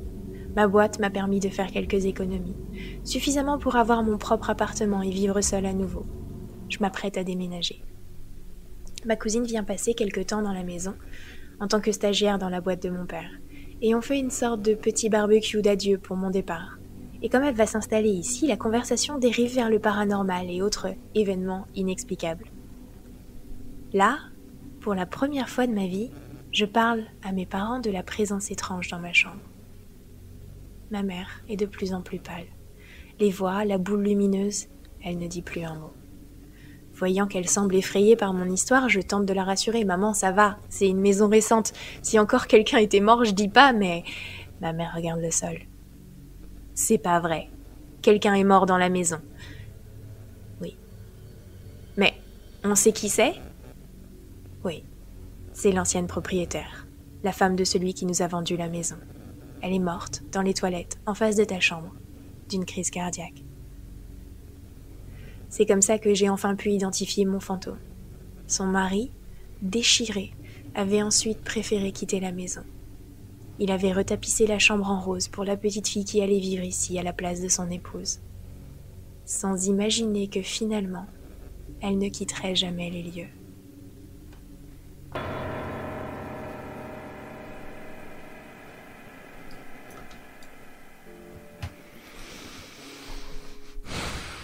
Combien au mètre carré À votre avis? Fun fact, il y a beaucoup de gens qui meurent vraiment de crise cardiaque sur leur toilette parce qu'ils poussent trop fort. Et, euh, et j'avais lu cette information. Et il y avait dans les années euh, dans les années 70 ou 80, je crois, il y avait des il y avait des campagnes pour euh, la sécurité routière, tu sais où tu voyais deux enfants euh, deux enfants comme ça qui regardaient tristement le, le, le lecteur du, jeu- du magazine qui et la pub c'était ça c'était deux enfants qui te regardaient tristement et c'était marqué euh, pour la, la sécurité routière papa pense à nous ne, ne roule pas trop vite et il y avait Harakiri qui avait fait une parodie où tu voyais ces deux enfants et c'était marqué papa s'il te plaît pense à nous ne pousse pas trop fort La grande classe. j'ai une cette fois, affiche chez moi fun. Fun Ça me fact. plaît beaucoup. C'est incroyable, c'est extraordinaire, c'est très doux en tout cas, c'est magnifique. Très bien pensé, merci beaucoup. Thomas Euh, Boule et ce fun fact, pardon, oui. euh, deux personnes dont moi ont pris des changements de costume et t'as gardé tes yeux de Beetlejuice Non, euh, alors il se passe, je sais pas. je- non, alors je pense qu'il doit y avoir un cooldown. à mon avis, soit il y a un cooldown, soit vous êtes tombé plusieurs fois de suite sur ce filtre là, et je ne peux rien faire. Rembourser Pendant que je les, raconte rembourser une les, affaire, co- les caca Pendant que je raconte une Attends. histoire, Boulet, il est en train de dépenser ses points de chaîne pour Ah. changer le costume de Thomas. Voilà, Ah oui, aucun-. Regardez. Chacun ses priorités. euh, Voilà, c'est bien. Celui-là, ça vous va celui-là? Celui-là? Celui-là, très bien ça. Voilà, très bien. Des petites, co- des petites cornes. Ok, On est bien. Ça rattrape, j'ai rattrapé à la main. Au pire, je ferai ça à la main si vous voulez, il n'y a, pas de- y a pas de problème. Alors, euh, quelle est la prochaine histoire? Ah mais j'ai un autre fun fact. Ah, je t'en prie. Alors là, écoute, si c'est le Les- même registre de fun que celui d'avant, j'adore rire, allons-y. Pas du tout, c'était une habile transition. Ah mince. Les océans couvrent plus des deux tiers de notre planète. Ils peuvent atteindre plusieurs kilomètres de profondeur, et dans ces failles les plus secrètes, il règne un froid glacial et une obscurité totale. Là, dans les pressions monstrueuses des abysses, des créatures vivent sans qu'aucun humain n'ait posé le regard sur elles. De ce royaume, nous n'avons même pas exploré un millième. Dieu seul sait ce qui se cache sous la surface. Et cette histoire s'intitule La marmite du diable. Il y a un endroit près de chez moi, on l'appelle le cratère. C'est un petit lac. Dans le langage, on appelle ça un gour. J'habite en Auvergne, une région fortement volcanique. Et dans cette région, il y a des gours, des marmites du diable. Ce sont des endroits avec des puits et des gouffres inondés où l'on peut se baigner, mais où peu de gens ont touché, où ont touché le fond. Plusieurs raisons à cela. D'abord, les marmites du diable sont souvent très profondes. Notre cratère, par exemple, fait 70 mètres de profondeur. 70 mètres. Imaginez un immeuble de 25 étages. Si vous vivez dans un immeuble de 5 étages, imaginez-le 5 fois empilé. Imaginez que vous êtes sur le toit de cet immeuble. Soudain, on retire l'immeuble, mais vous flottez en l'air. Regardez par terre, voilà. C'est ça, c'est le cratère. Sauf que dans le cratère, vous ne voyez pas le fond, vous ne voyez pas le sol. C'est trop loin, vous n'y pensez pas. Alors, comme nous, vous allez vous baigner. Il y a plusieurs légendes sur les cratères. On raconte que des reliques de la Seconde Guerre mondiale auraient été jetées dedans, des machines, des équipements et même un tank qui serait en train de rouiller au fond. On raconte aussi que les multiples cratères de la région sont connectés entre eux. J'ai un pote qui connaît quelqu'un dont la sœur s'est noyée dans un cratère. Ils ont retrouvé le corps dans un lac à 130 km de là où elle a disparu. On aime bien se raconter ça quand on va se baigner. Nous, ça nous fait rire. Aujourd'hui, l'eau est un peu froide. C'est le printemps, le soleil n'a pas vraiment chauffé l'eau. Enfin, le soleil, le soleil ne chauffe jamais vraiment l'eau. Mais aujourd'hui, elle est un peu froide. Un peu plus froide que d'habitude. Quand on ne pense pas à l'océan qui se trouve sous nos pieds, le cratère est un très joli endroit, encastré dans un cirque de 80 cm de diamètre environ, entouré de conifères, de rochers, de petits chemins et de criques de fortune. Le plus dur, c'est de se faufiler pour trouver une place. On peut même y louer un pédalo si on veut. Moi, quand j'y vais, c'est avec Fred. C'est notre truc. Depuis qu'on est tout petit. Dans deux mois, c'est le bac. On va pouvoir partir. Mais au fond de nous, on sait qu'on se reverra toujours là-bas. Au cratère. Tu te baignes pas Non, non, elle est trop froide. Oh, t'as tort, y a personne en plus, t'as même pas besoin de te ridiculiser. Je suis un peu pudique. Fred le sait, mais ça l'empêche pas de me chercher. Moi, je reste concentré sur mon téléphone. Le cratère est plongé dans le silence que seul le vent brise humblement. La surface de l'eau est une imperturbable nappe que Fred froisse au gré de ses mouvements, ni trop près du bord, ni trop loin. Il sait que traverser le cratère à la nage n'est pas une bonne idée. Des gens se noient tous les ans. Ah Quoi? Il y a un truc qui m'a frôlé la jambe, une algue, je déteste ça. Il y a des algues ici maintenant? Bah, je sais pas, une algue, une plante, j'en sais rien, ça s'est enroulé autour de ma jambe, mais d'un coup là, c'est dégueulasse. Fred sort de l'eau. Il tremble, normal, l'air est froid. Il boite un peu. Sur son mollet gauche, une plaie longiligne de 5 à 10 cm. Il saigne, il s'est coupé, quel con. Ah ouais, tu t'es bien griffé quand même, hein. Ah, cette saloperie, ça encore, je vais, je vais désinfecter en arrivant, mais franchement, ça te dit, on tarde pas trop? Sur le chemin du retour, Fred tremble un peu. Il a froid, normal. La soirée passe. Le lendemain, on est dimanche. Pas de nouvelles. Bon, ça, à la limite, passe encore.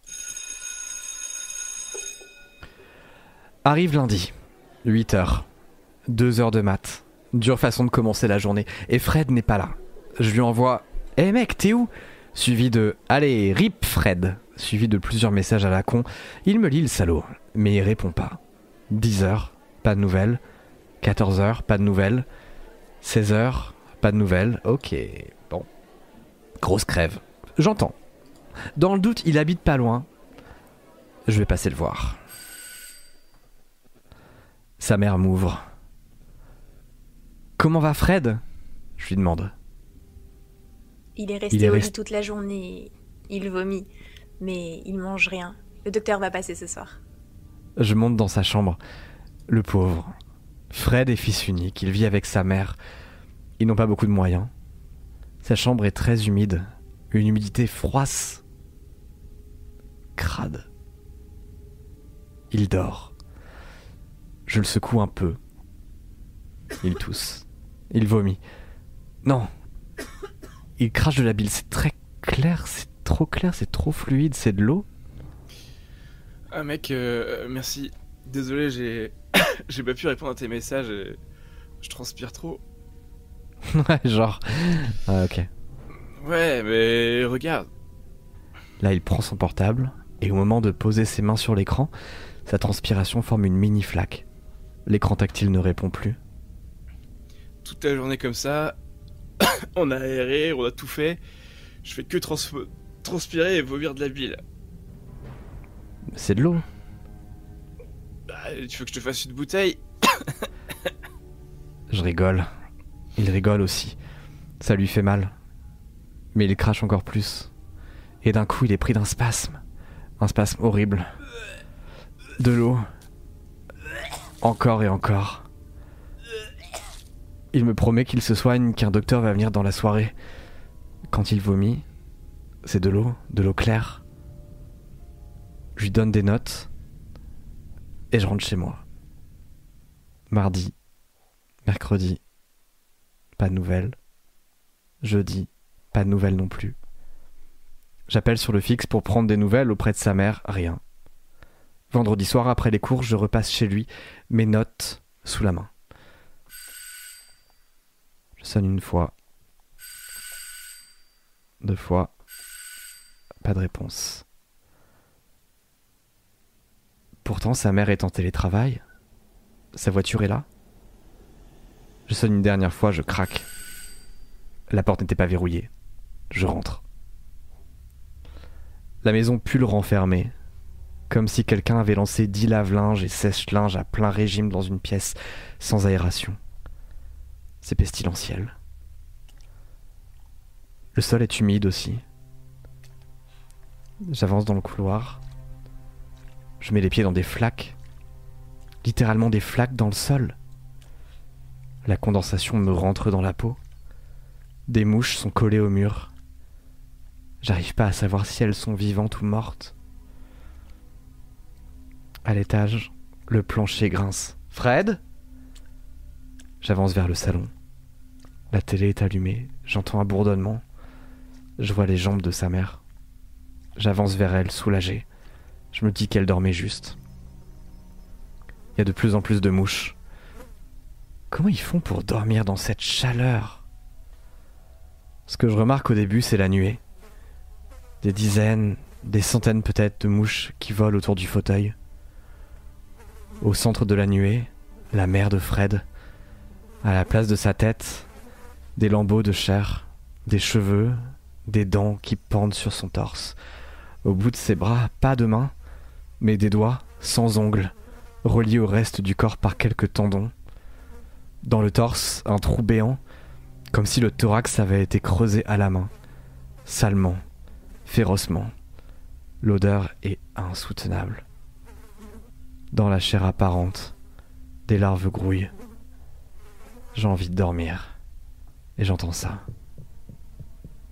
Ça vient de l'étage. Fred. Je sais pas pourquoi je dévale les marches. J'ai envie de croire qu'il n'a rien, que c'est pas lui. Je pousse la porte de sa chambre, elle est intacte comme au premier jour. Sa fenêtre est ouverte. L'odeur est horrible. Il y a partout sur le lit des traces. Je sais pas ce que c'est, j'ai même pas envie de savoir ce que c'est. La fenêtre est ouverte. Fred n'est plus là et cette odeur et les mouches et les larves partout par terre, jusque dans la moquette. Je sais pas comment j'ai fait. Je crois que je me suis évanoui. Il m'a fallu plusieurs mois avant que je reprenne mes esprits et que l'image de la mère de Fred sorte de mon cerveau. J'allais voir la deux fois par semaine au début, puis une fois par semaine seulement.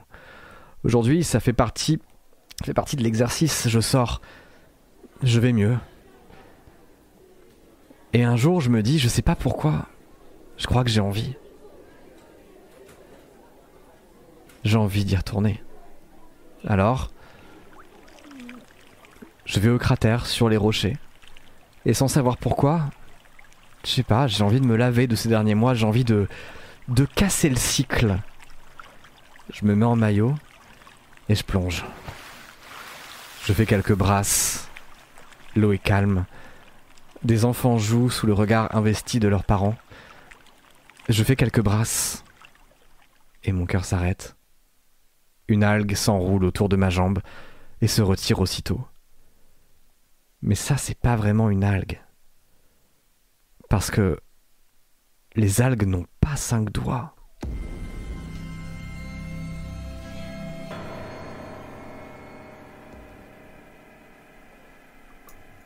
Donc, tout le monde te déteste pour les bruitages. Je voulais que ça soit dit. je veux dire, je, je suis pas hémétophobe et j'ai eu des problèmes avec ce bruit de vomi. Et, euh, et le meilleur commentaire, c'est euh, pourquoi Julie est pas là quand on parle de dégâts des eaux? C'est vrai, deux, hein. Deux, Deux fois, deux histoires. Deux, deux fois, fois qu'elle ouais. rate les dégâts des eaux. C'est vrai. Dommage, mais bon, écoute, on peut pas, on, on peut pas non plus aborder des sujets qui fâchent quand les personnes qui ont déjà euh, un passif avec euh, avec ça soient. Ah oui, parce que ça t'a pas embêté de mettre des bruits de mouches, par hasard. Non, pas du tout, pas Ah, du tout. Voilà. Là, c'est des petites mouches, c'est des petites dit, euh, mouches en qui termes de volent. dégâts des eaux, je me, je me défends assez bien si jamais ça peut compenser. Mais tu habites dans l'eau. Ah, moi Ouais, aussi. hein. Mais en fait, en, en- au mois d'octobre, là, j'ai eu un dégât des eaux chez moi, il y avait 20 tonnes à l'intérieur. Quoi? Il y avait combien d'eau à l'intérieur? Combien 20 tonnes. Combien d'eau? 20 En gros, je tonnes suis rentré chez moi à 4h du matin euh, en, en retour de soirée. Et il y avait de l'eau, euh, j'avais sur 100 mètres carrés, j'avais j'avais de l'eau partout. Et dans mon bureau et dans mon salon, j'avais de l'eau jusqu'au dos. Je pense que ton appart était tombé dans la Seine en fait. Alors, Eh tu ne ben- crois pas si bien dire, c'est rigolo. tu ne crois pas si bien dire parce qu'en fait, j'habite sur une péniche, figure-toi. Donc, euh, Ah. effectivement dans la Seine. Mais, euh, mais c'est une conduite intérieure qui a pété. Dommage. Alors, autre petit Dommage. détail, Thomas, j'ai eu envie de faire pipi pendant toute ton histoire à cause des bruitages de flotte. Alors, moi aussi, je suis d'accord avec ça, c'était ho- c'était horrible. Voilà, je suis désolé. c'est- va ça si qu'on va veux, retenir. Tu peux aller aux toilettes. Absolument. Quelle est la prochaine histoire? Parce que j'imagine que la prochaine histoire va changer un petit peu de contexte, qu'on va être dans quelque chose un petit peu plus sec, peut-être. Absolument pas. On va continuer dans les grandes profondeurs. S'il y a des thalassophobes, c'est le, c'est le moment de fuir. Si un jour vous prenez l'avion entre la mer et la montagne, regardez autour de vous. Les sommets enneigés sont à peu près la limite haute, au-delà de laquelle il devient presque impossible de survivre pour un être humain. Quant à la mer, elle nous est à jamais inaccessible dans ses profondeurs. Regardez votre zone vitale par le hublot plus fine que la peau d'une pomme à l'échelle de la Terre. Même dans cette limite, il y a des déserts glacés ou brûlants, des forêts impénétrables ou des toundras stériles. Nous sommes apparus et avons évolué sur cette planète, et pourtant, la quasi-totalité de sa surface nous est inhabitable et hostile. Cette histoire s'intitule Blue Hole.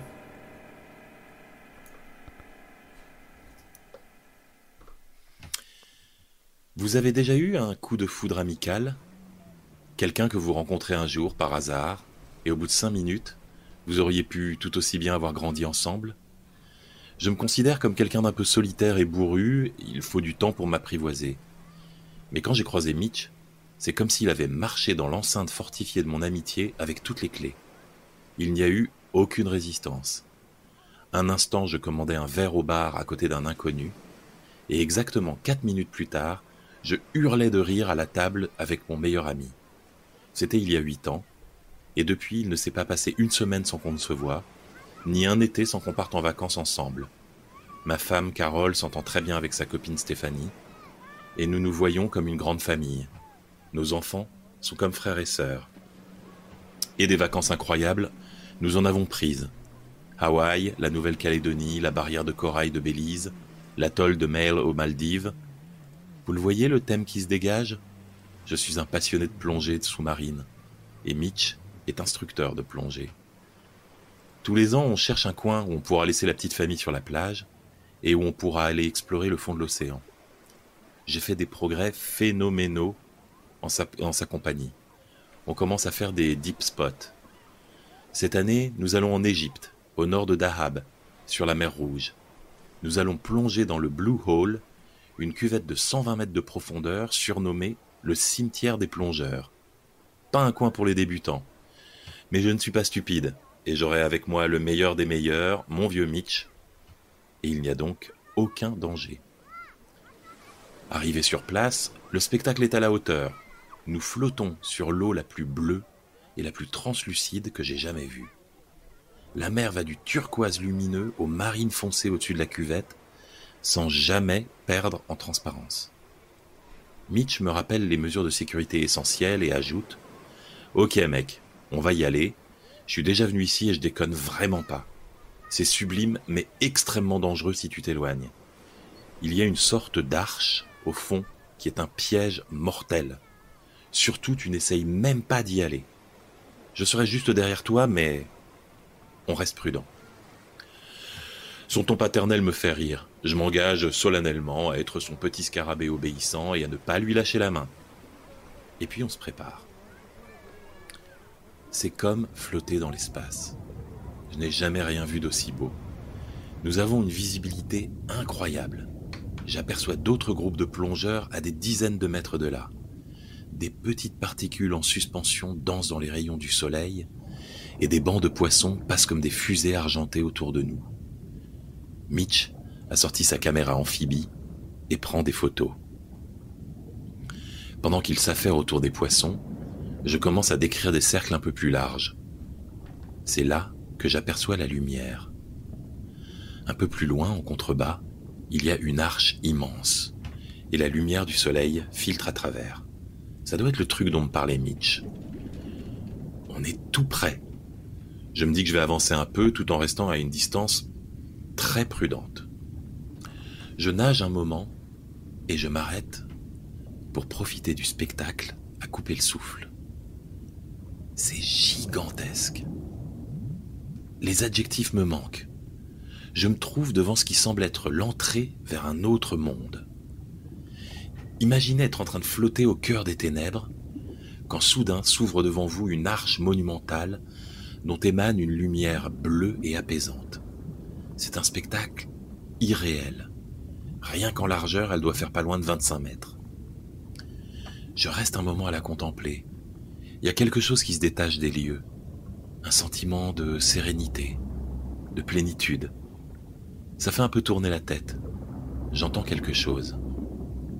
Ça commence doucement, comme des harmonies dans les grondements sourds de l'eau. Une sorte de souffle musical qui monte progressivement en intensité, comme un orchestre en train de s'accorder. Je ne sais pas si c'est un phénomène lié à la forme de la structure, mais c'est absolument incroyable. Cette musique des profondeurs me donne envie de rire de bonheur, tout en me faisant monter les larmes aux yeux. Je sais qu'il ne faut pas, mais j'ai envie de m'approcher un peu plus. J'ai des réserves d'air qui peuvent tenir plus d'une heure. Je ne risque rien tant que je reste à distance. Je m'avance un peu plus et la musique devient plus forte, plus entêtante. Est-ce que j'entends quelqu'un chanter? On, dirait une voix de femme. Ma rêverie est interrompue par un bruit répétitif au-dessus de ma tête, et je regarde, je vois que Mitch est remonté. Il est très haut au-dessus de moi, et il semble taper avec son couteau sur le côté de ses bouteilles, comme pour attirer l'attention de quelqu'un. Il fait des grands gestes. Il doit essayer de communiquer avec le groupe de plongeurs de tout à l'heure. Peut-être sont-ils dans le champ de ses photos. C'est un peu douloureux de regarder vers le haut. Après de longues minutes à fixer la lumière douce des profondeurs, le soleil à travers la surface, c'est comme un spot désagréable dans mes yeux. Ça fait très mal à la tête. Bon, j'ai promis à Mitch d'être prudent. Je décide de vérifier mon moniteur. Le soleil m'a aveuglé, je galère un peu, j'ai le tournis. Je finis par atteindre le boîtier qui bip en continu. J'avais pas fait attention. Sur l'écran, il y a des grosses lettres qui clignotent. G-O U-P G-O-U-P Goup Ça ne veut rien dire, Goup C'est la, chose la plus drôle que j'ai vue de ma vie. Goup Quand je raconterai ça à Mitch, j'essaye de me concentrer sur les chiffres, mais il défile et je glousse encore à cause de Goup. Goup. Ok, il vaut mieux remonter. Je me dirige vers la lumière. Je nage tranquillement, mais le courant me pousse de côté. C'est de plus en plus pénible. L'ouverture semble se réduire de plus en plus. C'est bizarre. La musique est toujours là, plus forte. Dans la lumière, je l'aperçois enfin.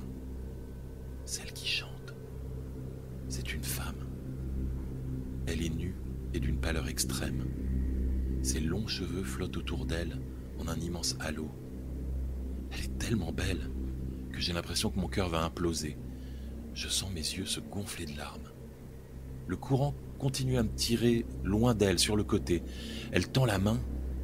Son regard est triste. Je commence à paniquer. Il ne faut pas paniquer. Paniquer réduit considérablement les réserves d'oxygène. Plus rien n'a de sens. Je réalise que, je réfléchis plus normalement. C'est de plus en plus dur de lutter. J'ai l'impression de nager dans de la boue épaisse et que mon cerveau douloureux est plein de coton. J'ai un éclair de lucidité. J'actionne le bouton de secours de ma veste de sécurité pour remonter à la surface. Je sais que c'est dangereux, il faut procéder par paliers. Mais je réagirai le temps voulu. Pour le moment, l'urgence est de remonter. Vite. J'entends l'air qui remplit ma veste. Mais rien ne se passe. Je ne remonte pas. Le courant continue à me pousser de côté. Un choc. J'ai heurté la paroi latérale. Je suis coincé contre. Putain de merde. Pourquoi ma veste ne fonctionne-t-elle pas? Pourquoi y a-t-il du courant dans une cuvette fermée? Je continue à presser le bouton de toutes mes forces. Gonfle-toi, putain, gonfle-toi Mon moniteur hurle. Je ne reconnais pas les sons qu'il produit. L'écran clignote. Les informations qui défilent pourraient être aussi bien décrites en chinois. Je ne comprends plus rien. Le son de l'air dans ma veste ralentit.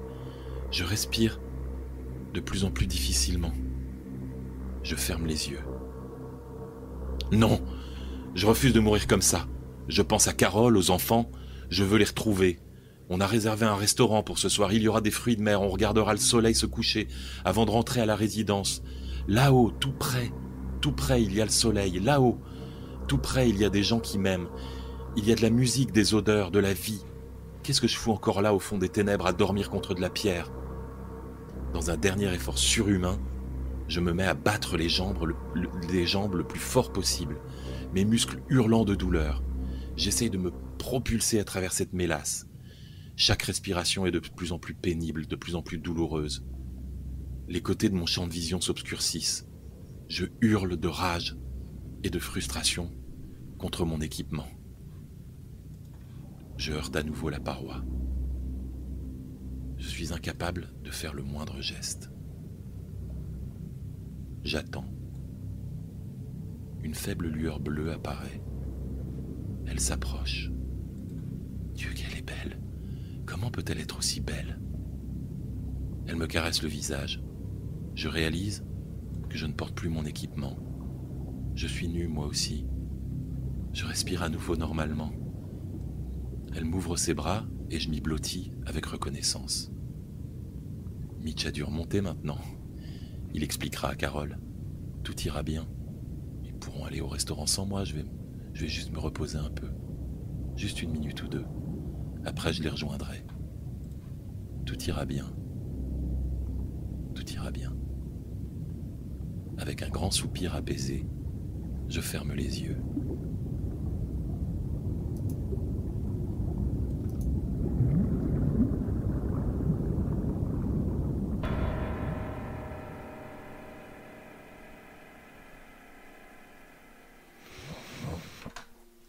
Est-ce qu'il y a une morale à cette histoire? Bah, on sait comment Fred a Ça terminé. des coup. frissons. Ouais, c'est fou. Ah, c'est peut-être Fred, ouais, c'est ça. Fred, en fait. Euh, bien, bien. J'essaie de réfléchir à ce que c'est. C'est ne pas plonger, ne pas aller vers la lumière, ne pas, préparer, ne pas prévoir de resto parce que ça déconcentre. Et Avant. surtout, écoutez Mitch. Je pense que c'est le Écoutez bon Mitch. conseil. Si vous connaissez un Mitch, vous l'écoutez. Alors s'il s'appelle autrement, on s'en fout, mais Mitch, vous, il faut l'écouter tout le temps. C'est vraiment très important. C'est lui qui gère. Euh, bien, sirène, sirène. La morale, c'est comme dans toutes les histoires. Quand on vous dit de pas aller quelque part, vous écoutez les gens qui sachent. Oui, et que euh, quand, euh, quand on vous donne quatre lettres, souvent c'est deux mots et pas un. Vraiment. Donc bossez vos chiffres et vos lettres avant. Tiens donc. Une idée. Entraînez-vous. Voilà. Scrabble. Un Scrabble. Très bien. Euh, donc, il est. Il faut qu'on Oui. enchaîne, mon ami, parce Ah que oui, il faut- qu'on y aille, très en tout à fait, et on a encore, On- on a encore des histoires. Très en retard, je sais pas si on peut parce dire. qu'on est tout le Ah. temps ponctuel. C'est ouf. Ah oui, D'habitude, on est ponctuel. Ah, toujours. Euh, très bien, la prochaine histoire, donc il nous en reste trois. Quelle est la prochaine boulet? Eh bien, qui n'a jamais été effrayé par un rituel lointain et barbare? Par l'idée qu'on momifiait un corps ou qu'on réduisait une tête? Mais imaginez qu'un extraterrestre débarque dans une église. Que verrait-il? Des statues d'hommes clouées à des planches des tableaux représentant des personnages décapités, transpercés de flèches, ou portant leurs yeux sur des plateaux? Ne seraient-ils pas horrifiés aussi? Peut-être sommes-nous tous les barbares de quelqu'un d'autre? Cette histoire s'intitule L'homme de l'arbre. «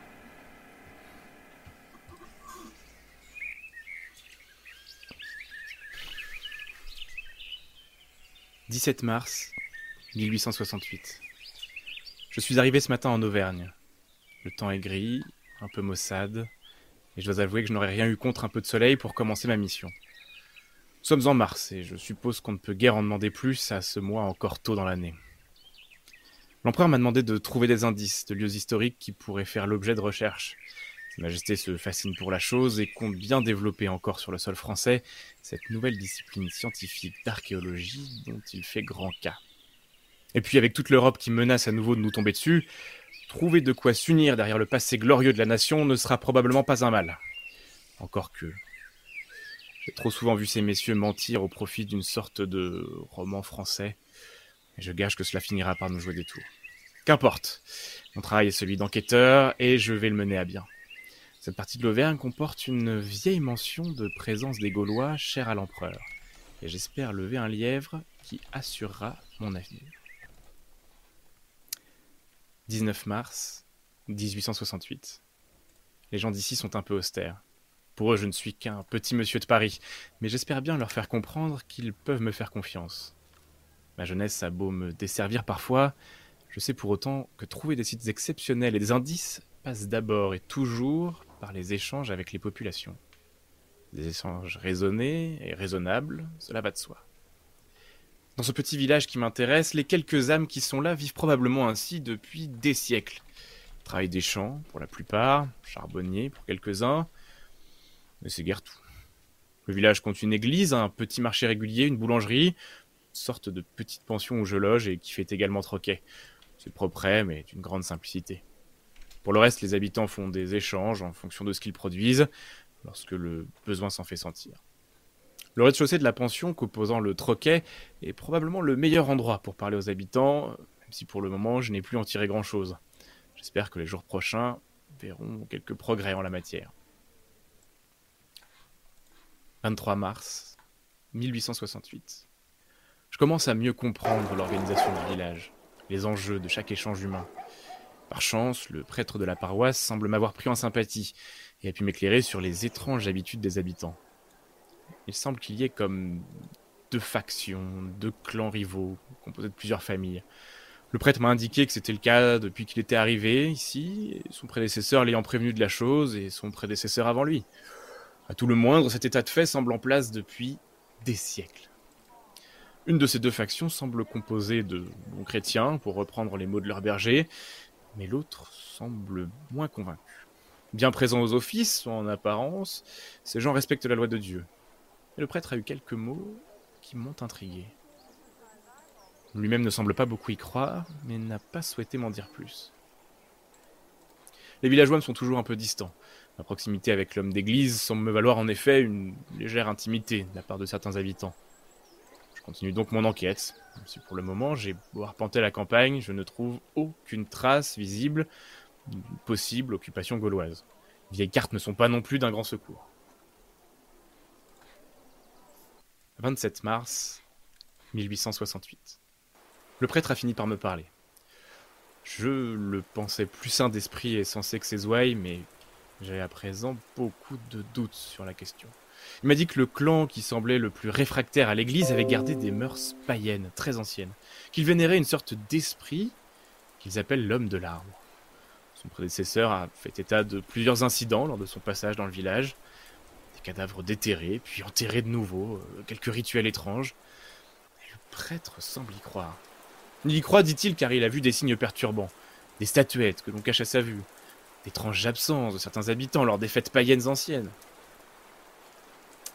Évidemment, n'a aucune preuve. Prétend avoir entendu des sons la nuit, près de la vieille forêt, comme des instruments de musique, des cornes d'appel, ou je ne sais quoi encore, sans avoir toutefois jamais osé y entrer, bien entendu. Je sais bien que ces gens depuis Paris nous paraissent arriérés et rétrogrades, mais de là à se comporter ainsi, ça me semble bien peu républicain, mais surtout bien peu réaliste. La curiosité aidant, je vais tâcher d'en savoir plus dans les prochains jours. 29 mars 1868. Nous avons déploré un décès dans le village. Un décès tout ce qu'il y a de plus normal, absolument pas suspect. Il s'agissait du doyen, déjà fort malade et âgé, qui semble avoir guidé la communauté ces dernières décennies. Les habitants parlent de lui avec déférence et une certaine admiration. Cela dit, certains m'indiquent qu'ils espèrent qu'il restera en paix, d'autres qu'il soit désormais, euh, qu'il qu'il doit désormais accomplir son dernier voyage. Différence de discours entre ces deux principes m'intrigue. Ou bien les mots absurdes du prêtre se sont imprimés bien trop fort dans mon esprit, le tout tâchant de venir brouiller ma raison. Je ne dois pas me laisser aveugler par ces idées bien humaines. On va enterrer mercredi le doyen, j'assisterai à l'enterrement et à la cérémonie chrétienne, comme tout le monde ici. Vous savez ce qu'on dit à propos des histoires qui provoquent la peur dans le cœur des hommes? Plus on en parle, plus on y croit. Plus on y pense, plus elles prennent corps. Le moindre souffle de vent, une porte qui claque, un froid dans une pièce, et voilà tout de suite qu'on accuse les fantômes. Le village est certes sinistre, la forêt en bordure un peu lugubre, je ne vois pas bien des rituels païens prendre racine ici. La raison doit me guider, encore et toujours. 31 mars 1868. L'office s'est déroulé normalement. Difficile toutefois de ne pas voir les tensions dans cette communauté au moment de la mise en terre. Les plus anciens notamment se regardaient comme si certains avaient vendu le village aux Prussiens. Ah, J'ai entendu quelques réflexions également, lâchées insidieusement par les plus bavards. Selon eux, il faudrait enterrer le corps plus profond et le recouvrir de pierres pour être sûr que le doyen reste à sa place. Encore des billevesées de superstitieux. Quoi qu'il en soit, le prêtre m'a péri à part à la fin de la cérémonie pour me dire, d'un air passablement mystérieux et peu rassuré, qu'il serait intéressant pour moi de surveiller la tombe pendant quelque temps. Que la clé de mes recherches s'y trouverait peut-être. Surveiller la tombe. Ouais, J'avoue ne pas avoir bien compris pourquoi. Cela m'a définitivement convaincu que ce prêtre ne semblait guère plus rationnel que ses paroissiens. Toutefois, n'ayant pas d'autres pistes sérieuses pour le moment, et étant un peu plongé dans l'ennui, après tout, pourquoi pas. Au pire, cela m'occupera, ça fera une bonne histoire à raconter en revenant à Paris. 2 avril 1868. Comment décrire ce que je viens de vivre? L'Empire français a définitivement des territoires qui semblent abandonnés de tous, au sein même de ces régions françaises. De tous, de Dieu, de la raison elle-même. Je me dois d'écrire quelques descriptions pour garder ceci en mémoire. Je doute déjà de ce que j'ai vu. Qu'en sera-t-il dans quelques années? J'ai donc surveillé la tombe du doyen. Le premier soir, c'est absolument rien passé. Comme le second d'ailleurs. Au troisième, un groupe de villageois est venu. Ils sont restés un petit moment autour de la tombe fraîche. J'étais, à trop bonne distance pour entendre ce qu'ils disaient, mais tous semblaient poursuivre le même but, avec une posture euh, religieuse. En pleine nuit, bien après l'office chrétien, cela me semblait des plus suspects. Alors que je me demandais à quoi rimait cette scène, ils se sont mis à creuser. Pour déterrer le corps du doyen. J'ai déjà vu la chose, hein. Il est encore monnaie courante de déterrer les cadavres frais pour servir aux apprentissages de la médecine, mais nous étions là dans un cadre fort différent. Fois le cœur sorti de, son cercueil de bois, j'ai vu un des villageois tenir le doyen dans une position agenouillée, et cela semblait important. J'étais trop interloqué par cette étrange cérémonie et je n'ai pas vu tout de suite un autre villageois, le boulanger, approcher avec une épée et trancher la tête de, de la tête du doyen, la tête morte du doyen d'un seul coup. La tête a roulé sur le sol avant d'être récupérée immédiatement par un autre villageois qui l'a passé au boulanger. Ce dernier, débarrassé de son épée, a levé la tête bien haut, avec déférence, toute l'assemblée s'est abaissée en signe de recueillement. Je n'en croyais pas mes yeux. Ils sont ensuite partis en procession, menant la tête dans les bois, pendant que deux villageois étaient chargés d'enterrer de nouveau le doyen. J'ai décidé de suivre cette procession. Ne me demandez pas pourquoi, aussi silencieusement que possible. Après une demi-heure de marche, s'enfonçant toujours plus dans la forêt, la procession est arrivée auprès d'un arbre immense, tortueux, qui semblait être là depuis des millénaires. Allumé des torches et des lanternes, j'ai pu voir toute l'horreur macabre de cette nouvelle scène barbare. L'arbre était entièrement décoré de têtes humaines. Il devait y en avoir 50, peut-être plus. L'intense majorité ne présentait plus qu'un crâne blanchi par le temps. Certains de ces crânes étaient installés dans des petites niches creusées dans l'arbre lui-même, d'autres simplement cloués à l'endroit du front. On voyait encore d'autres crânes qui avaient été recouverts d'un masque grotesque, sorte de parodie déviante de visage humain. Et en hauteur, suspendu par ce qui semblait être un, amas de chaînes et de cordages, ce qui avait été un corps entier. Probablement le fameux homme de l'arbre. Squelettique mais encore complet, il était équipé comme un guerrier des temps anciens, mais au moment où j'ai posé les yeux sur lui, sans avoir eu le temps de bien le voir, il a clairement levé la tête vers moi et m'a jeté un regard terrifiant à travers ses orbites vides. Le courage m'a abandonné. Il m'a abandonné. J'ai cou- j'ai couru jusqu'à ma chambre où j'écris ces quelques lignes. Je sais pas ce qui se passe ici, mais je vais devoir trouver le courage d'en savoir un peu plus en allant en, en référer au service de la police impériale dans la ville la plus proche. Je ne sais quoi faire de plus. 4 avril 1868. Je n'aurais probablement pas dû prendre le remontant que l'aubergiste m'a conseillé quand je suis rentré hier soir. Je suis resté toute la journée dans ma chambre, réfléchissant à cette scène que j'avais vécue dans le cimetière et auprès de l'arbre. Nul doute qu'il s'agissait d'une hallucination, peut-être quelque chose dans l'eau ou la nourriture. Les conditions d'hygiène au village semblent parfois tenir plus de l'empirisme superstitieux que de quoi que ce soit d'autre. Toutefois, cette nuit, je me suis endormi sans demander mon reste, après avoir tombé euh, bien trop rapidement la de l'aubergiste. Bien entendu, cela aucun doute, j'ai rêvé de l'étrange chaîne à laquelle j'ai assisté, mais plus encore. J'ai rêvé de l'arbre. Il semblait moins grand alors, et il n'avait pas toutes ces têtes que j'avais pu apercevoir le soir d'avant. En tout cas, c'est ce que je croyais avoir vu. Un petit groupe d'hommes, tous armés comme pour mener une des guerres de l'ancien temps, a un cadavre entièrement armuré, paré de bijoux et de vêtements somptueux, avant de le suspendre dans l'arbre. C'est probablement le squelette que j'avais vu hier, avec ses équipements qui me rappelaient les trouvailles du, chantier de l'empereur à Alise, en Bourgogne. Se pourrait-il que l'homme de l'arbre fût un Gaulois? J'ai vu ensuite le passage du temps comme, comme accéléré. Le cadavre qui lentement pourrit, certains de ses effets qui tombent au sol, les yeux picorés par les corbeaux, sa chair lentement récupérée par les insectes volants ou tombant par morceaux au sol pour ceux de la terre. J'ai vu des hommes des femmes entretenir le lieu, veiller aux attaches, ajouter petit à petit toujours plus de têtes dans l'arbre, autour du cadavre suspendu.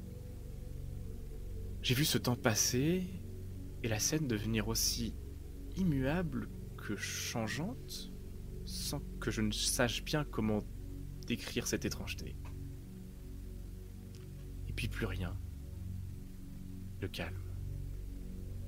Le temps se déroulant de nouveau normalement. J'entends encore le chant des oiseaux, le calme de la forêt et le murmure d'un ruisseau non loin. Le vent bruise dans les feuilles. Je me suis approché de l'arbre pour examiner ce qui semblait être un petit monticule au pied du squelette, quelques mètres plus bas. Je me suis penché. J'ai ramassé un superbe bracelet en or avant de sentir une présence derrière moi.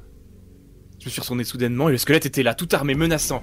Il a avancé vers moi et je me suis réveillé. Un cauchemar est une chose. Mais je pense qu'avoir vu réellement un squelette bouger, euh, bon, c'en est une autre. Malgré les mœurs barbares des villageois, je tenais peut-être là mon indice. J'avais bel et bien vu des choses liées aux Gaulois dans la forêt. Je suis bien décidé à dénoncer ces pratiques à la police impériale le plus vite possible. Mais en attendant, je vais faire ce pourquoi je suis ici. Je vais retourner à l'arbre et voir de mes yeux ces objets qui m'attendront peut-être à son pied. De jour, euh, tout cela me semblera plus logique et moins fantasma- fantasmagorique et j'en aurai le cœur net. Note à l'intention des archives impériales. Le journal de l'enquêteur archéologique Pelletier se termine ici. Sans nouvelles de sa part au bout de six mois, nous avons diligenté une enquête sur place dans le village où il s'était rendu. Nul ne sait ce qu'il est advenu de lui, tous racontent la même histoire, il a simplement disparu du jour au lendemain, laissant toutes ses affaires. Nous avons arpenté la forêt à la recherche de l'arbre qu'il évoque dans son récit abracadabrant, sans succès. Pour en savoir plus, il aurait fallu que nous ouvrions la tombe du doyen afin de vérifier s'il avait bien sa tête, mais je crains que ce pauvre diable de Pelletier n'ait perdu la sienne avant de disparaître corps et âme. Je refuse donc de laisser plus de crédit à de telles inepties et classe l'affaire sans suite au nom de l'empereur.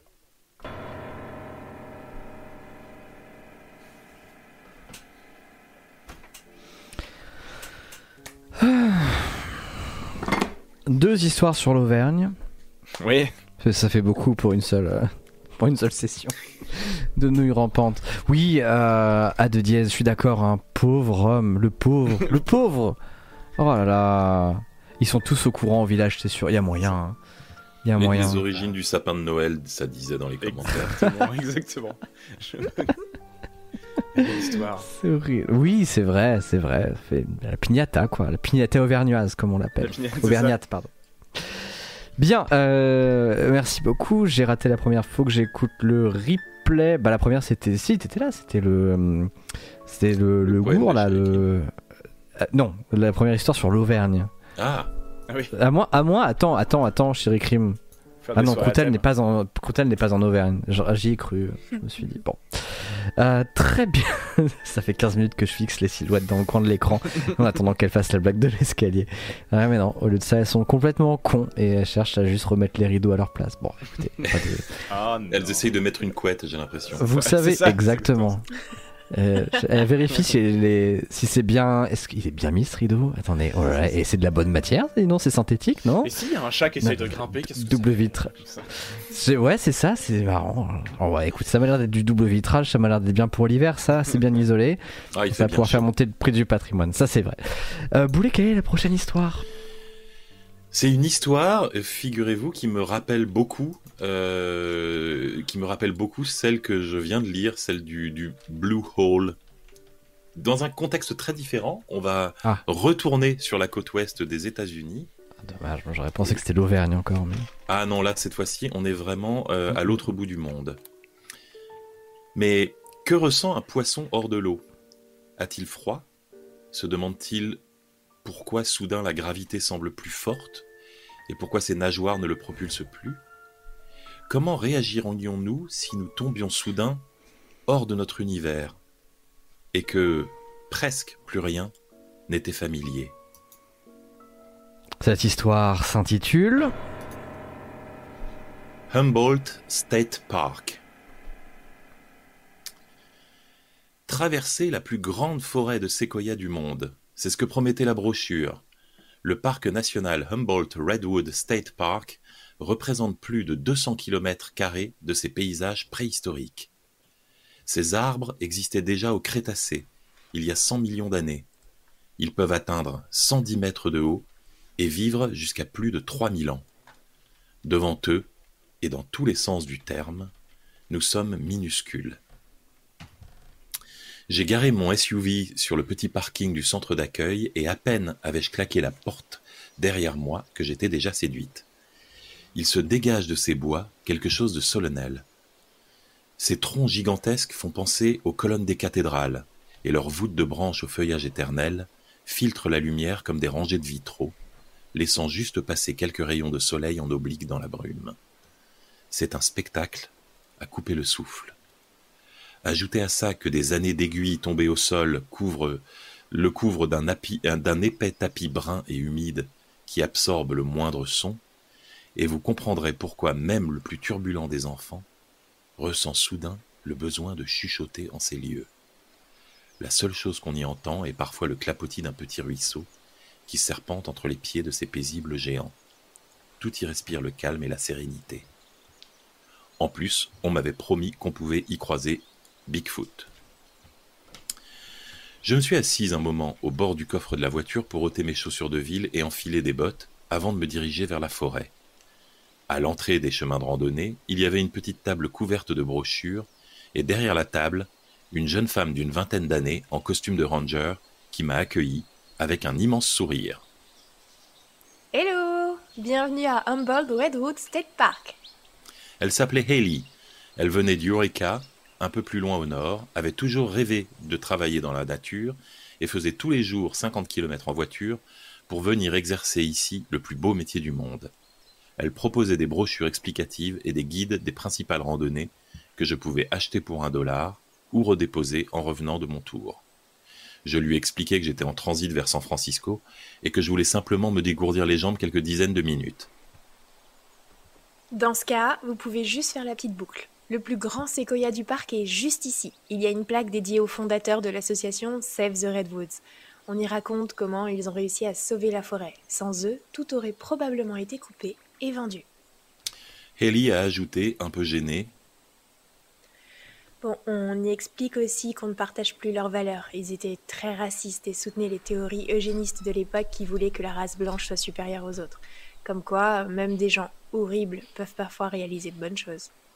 Elle marqua une pause. Et donc, à droite de la plaque, vous prenez le petit chemin indiqué par le panneau et c'est juste une boucle de 20 minutes qui vous ramène ici. Gardez les yeux ouverts, vous verrez peut-être des limaces bananes. Elles se cachent dans les troncs. Et tout au début du chemin, vous pouvez aussi voir un séquoia albinos sur votre gauche. Hayley avait dû remarquer mon expression parce qu'elle se mit à rire. Vous n'êtes pas du coin, c'est ça? Bon, c'est une espèce locale. Ce sont des limaces jaunes avec parfois des taches noires. Elles sont un peu timides, mais quelquefois on les aperçoit dans les sillons de l'écorce. Mais honnêtement, c'est pas l'aspect le plus joli de la promenade. Je l'ai remercié et je lui ai pris une brochure avant de me mettre en route. L'arbre avec la plaque était littéralement à 30 secondes de marche. Je commençais à marcher en silence, en admirant la somptueuse canopée loin au-dessus de ma tête. Il n'y avait quasiment personne d'autre sur le chemin. J'ai juste croisé un couple de petits vieux qui m'ont adressé un petit signe de tête et un sourire. J'ai alors repensé avec, à ce qu'avait dit Haley. Un séquoia albinos? Je me suis arrêté et j'ai regardé aux alentours. De quel côté elle avait dit que je pouvais le voir? J'avais été distraite par l'histoire des limaces. À droite? À gauche? À quoi pouvait bien ressembler un arbre albinos? Est-ce qu'il aurait le tronc tout blanc? J'avais beau scruter la forêt, tous les arbres se ressemblaient. J'allais me remettre en marche quand j'ai cru en repérer un plus, clair sur ma droite. Était-ce juste un effet de lumière? Difficile de dire à cette distance. Bon, j'avais mes bottes, après tout. Je suis sorti du sentier et me suis frayé un chemin au milieu des fougères. C'était beaucoup moins facile que ce que j'avais imaginé. La couche de humus était plus épaisse ici, et s'était déposée sur un tapis de branchages entremêlés, créant ainsi des pièges naturels qui me faisaient parfois m'enfoncer brusquement dans le sol. J'ai avancé péniblement sur quelques dizaines de mètres avant de me sentir stupide. Hayley m'avait dit que l'arbre était visible depuis le chemin. Elle ne sous-entendait certainement pas qu'il fallait jouer les Indiana Jones dans les fourrés. D'ailleurs, je ne voyais plus le tronc que j'avais cru repérer. Étais-je bêtement en train de saccager un parc naturel en piétinant des champignons endémiques et des limaces bananes? En espérant que personne n'avait vu mon hors-piste pathétique, j'ai fait demi-tour pour retourner sur le chemin. Heureusement qu'il y faisait frais parce qu'avec ma grosse veste en polaire, je commençais à transpirer et à halter. Mon jean s'était déjà trempé à force de fouetter les fougères, et au bout de quelques minutes, je me suis arrêté pour souffler. Curieux, je n'avais pas réalisé que j'avais parcouru autant de chemin. J'avais avancé en ligne droite perpendiculairement au sentier, donc impossible de l'avoir raté. Pourtant, rien devant moi n'indiquait que je m'en approchais. Il y avait juste ces arbres immenses et le silence complet de la forêt à peine troublé par le craquement occasionnel d'une branche au loin. J'avais comme un mauvais pressentiment qui gonflait dans ma poitrine. Sans attendre d'avoir repris mon souffle, je me suis remis en marche. Au bout de quelques minutes, il fallut me rendre à l'évidence. J'étais perdu. J'avais dû parcourir plus de 300 mètres, alors que le sentier aurait dû se trouver à un jet de pierre de l'endroit où j'avais fait demi-tour. Le cœur battant la chamade, j'ai appelé. Y a quelqu'un Oui. Ellie? Personne n'a répondu. Je suis resté planté pendant quelques secondes. J'avais du mal à reprendre mon souffle. L'odeur de humus et de champignons me faisait tourner la tête. J'avais peur de faire une crise de panique là, enfoncé jusqu'à mi-cuisse dans des fougères trempées. Les larmes aux yeux, je me suis remise à avancer le plus vite possible. Ce n'était probablement pas la chose à faire, je trébuchais toutes les cinq secondes et me tordais les chevilles sur des branches enfouies. La lumière semblait baisser rapidement. Au bout de quelques centaines de mètres péniblement parcourus, j'ai dû m'asseoir sur un tronc. Quelque chose n'allait pas. Je respirais à grand-peine, comme si l'air se faisait de plus en plus rare. Le sang me bourdonnait aux oreilles, et le parfum entêtant de la forêt me soulevait le cœur. J'ai regardé autour de moi. La forêt avait pris un, aspect beaucoup plus inquiétant. L'ambiance était crépusculaire. Et ce n'était pas ce qui me paraissait le plus impossible. J'avais démarré ma promenade à 11 heures du matin, et il n'avait pas dû s'écouler plus d'une heure. Et pourtant le ciel entre les branches prenait des teintes orangées, et les rayons du soleil, de plus en plus obliques, ne semblaient pas pouvoir atteindre le sol, n'éclairant que le sommet des troncs. En me relevant, j'ai failli tourner de l'œil. Je suffoquais littéralement. J'ai attendu quelques secondes que le monde cesse de tournoyer, et je me suis remise en marche. Je n'avais plus la moindre idée de la direction que je suivais. Le moindre pas me demandait un effort incroyable. Au moment où je me disais que j'allais m'effondrer et mourir ici, j'ai aperçu une silhouette entre les arbres. Un immense soulagement m'a alors envahi et je me suis redressé en agitant les bras. Hé Hé Par ici Monsieur La silhouette s'est retournée lentement tandis que je titubais vers elle en larmes. Et je me suis alors figé d'horreur. Ce n'était pas un homme. Je veux insister ici sur le fait que je me considère comme quelqu'un de rationnel. Je ne suis pas du tout superstitieuse, je ne crois pas au surnaturel, aux esprits ou aux fantômes.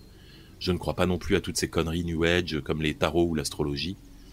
Mais surtout, je ne crois pas à Bigfoot. Je ne sais pas ce que j'ai vu à ce moment-là. Il pouvait s'agir d'un ours ou d'un autre animal que je n'aurais pas reconnu au premier coup d'œil. J'étais épuisé, déshydraté, et tout ceci a pu être simplement une hallucination. La silhouette devait faire 2,50 m de haut. Je ne distinguais pas grand-chose d'autre, mais au milieu de ce qui semblait être une fourrure épaisse, deux grands yeux ronds me fixaient avec curiosité. Elle avait la tête un peu penchée, comme si elle était aussi étonnée que moi par cette rencontre. Nous sommes restés là quelques minutes, quelques secondes à nous observer en, en silence. Elle a fait un pas prudent en avant. C'est comme si une décharge électrique m'avait parcouru la colonne vertébrale. Toujours suffocant, j'ai commencé à reculer doucement. Quelle était la règle quand on croisait un prédateur? Faire le mort, reculer, hurler et agiter les bras? Je me sentais au bord de l'évanouissement. La forêt semblait rougeoyer dans le soleil couchant, et j'entendais mon cœur battre dans mes oreilles. J'ai regardé en panique autour de moi à la recherche d'une échappatoire. À ma droite, une autre de ces silhouettes immenses me regardait, avec la même curiosité. J'ai étouffé un cri. Faisant fi de toute prudence, je me suis retourné et j'ai couru en trébuchant aussi vite que possible dans la direction opposée. J'étais désormais en pleine panique. Je fonçais en hurlant et en suffoquant, priant le ciel de ne pas tomber dans une ornière dissimulée par les branches. C'est pourtant ce qui se produisit. Le monde bascula et ma tête heurta le sol spongieux de la forêt. Je n'avais plus du tout la force de me relever. Ma bouche s'ouvrait et se refermait, comme celle d'un poisson hors de l'eau, sans que mes poumons ne se remplissent. Tout était rouge sombre autour de moi. Dans un dernier effort, j'ai réussi à me retourner sur le dos, et juste avant que le monde ne devienne tout noir, j'ai vu deux de ces géants penchés sur moi. J'ai été réveillé par un léger souffle de vent sur ma joue. Je me suis redressé dans un sursaut de panique, en regardant partout autour de moi. J'étais assis sur le tapis d'aiguille de la forêt, au milieu des grands arbres. Je respirais normalement. Jamais l'air ne m'avait paru si délicieux. C'était comme boire un grand verre d'eau glacée après une journée de calicule. Je me suis remise debout, tremblant un peu sur mes jambes. Il faisait jour, mon téléphone marquait midi 25. À peine une heure et demie s'était écoulée. J'ai fait quelques pas et j'ai retrouvé le sentier à moins de dix mètres de là. Comme dans un rêve, je l'ai suivi, la tête légère. Arrivé à la fin de la boucle, Hailey était là, discutant avec un groupe de touristes. Ah, eh bien, vous avez pris votre temps. Je parlais justement du séquoia albinos, vous l'avez vu? J'ai fait non de la tête. Je ne savais absolument pas quoi dire. Elle pointa du doigt vers sa gauche. C'est celui-là, au fond, là. Vous voyez? Elle montra un arbre qui ressemblait à tous les autres. Si vous regardez en hauteur, vous verrez que ses feuilles sont toutes pâles. Il ne peut pas utiliser la photosynthèse pour utiliser l'énergie du soleil. Il aurait dû mourir. Mais ce qui est fascinant avec ces arbres, c'est qu'ils mettent parfois leurs racines en commun et partagent ainsi leurs ressources. Quatre ou cinq arbres peuvent, comme ça, en nourrir un sixième. Celui-ci est un peu particulier. Il ne partage ses racines qu'avec cet arbre-là. C'est un couple en quelque sorte. Sans son compagnon, il mourrait rapidement. J'ai écouté Haley parler des séquoias pendant quelques minutes, puis, tandis qu'elle dirigeait le groupe vers le sentier, je me suis éloigné doucement. J'ai reposé le guide que j'avais enfoncé dans ma poche sur la petite table, et j'ai retrouvé ma voiture sur le parking. J'ai pris le temps de changer de chaussures. Tandis que je m'affairais sur mes lacets, j'ai vu une limace jaune passer entre les feuilles mortes, et je l'ai observé s'éloigner pendant quelques minutes. Puis j'ai repris le volant. Je me suis dirigé vers le sud. La radio jouait The End of the World de Skeeter Davis. J'ai monté le volume. Je regardais la route droit devant moi, bien décidé à ne surtout pas jeter un œil sur le côté, persuadé que j'y verrais l'une de ces silhouettes, me regarder silencieusement, m'éloigner pour toujours.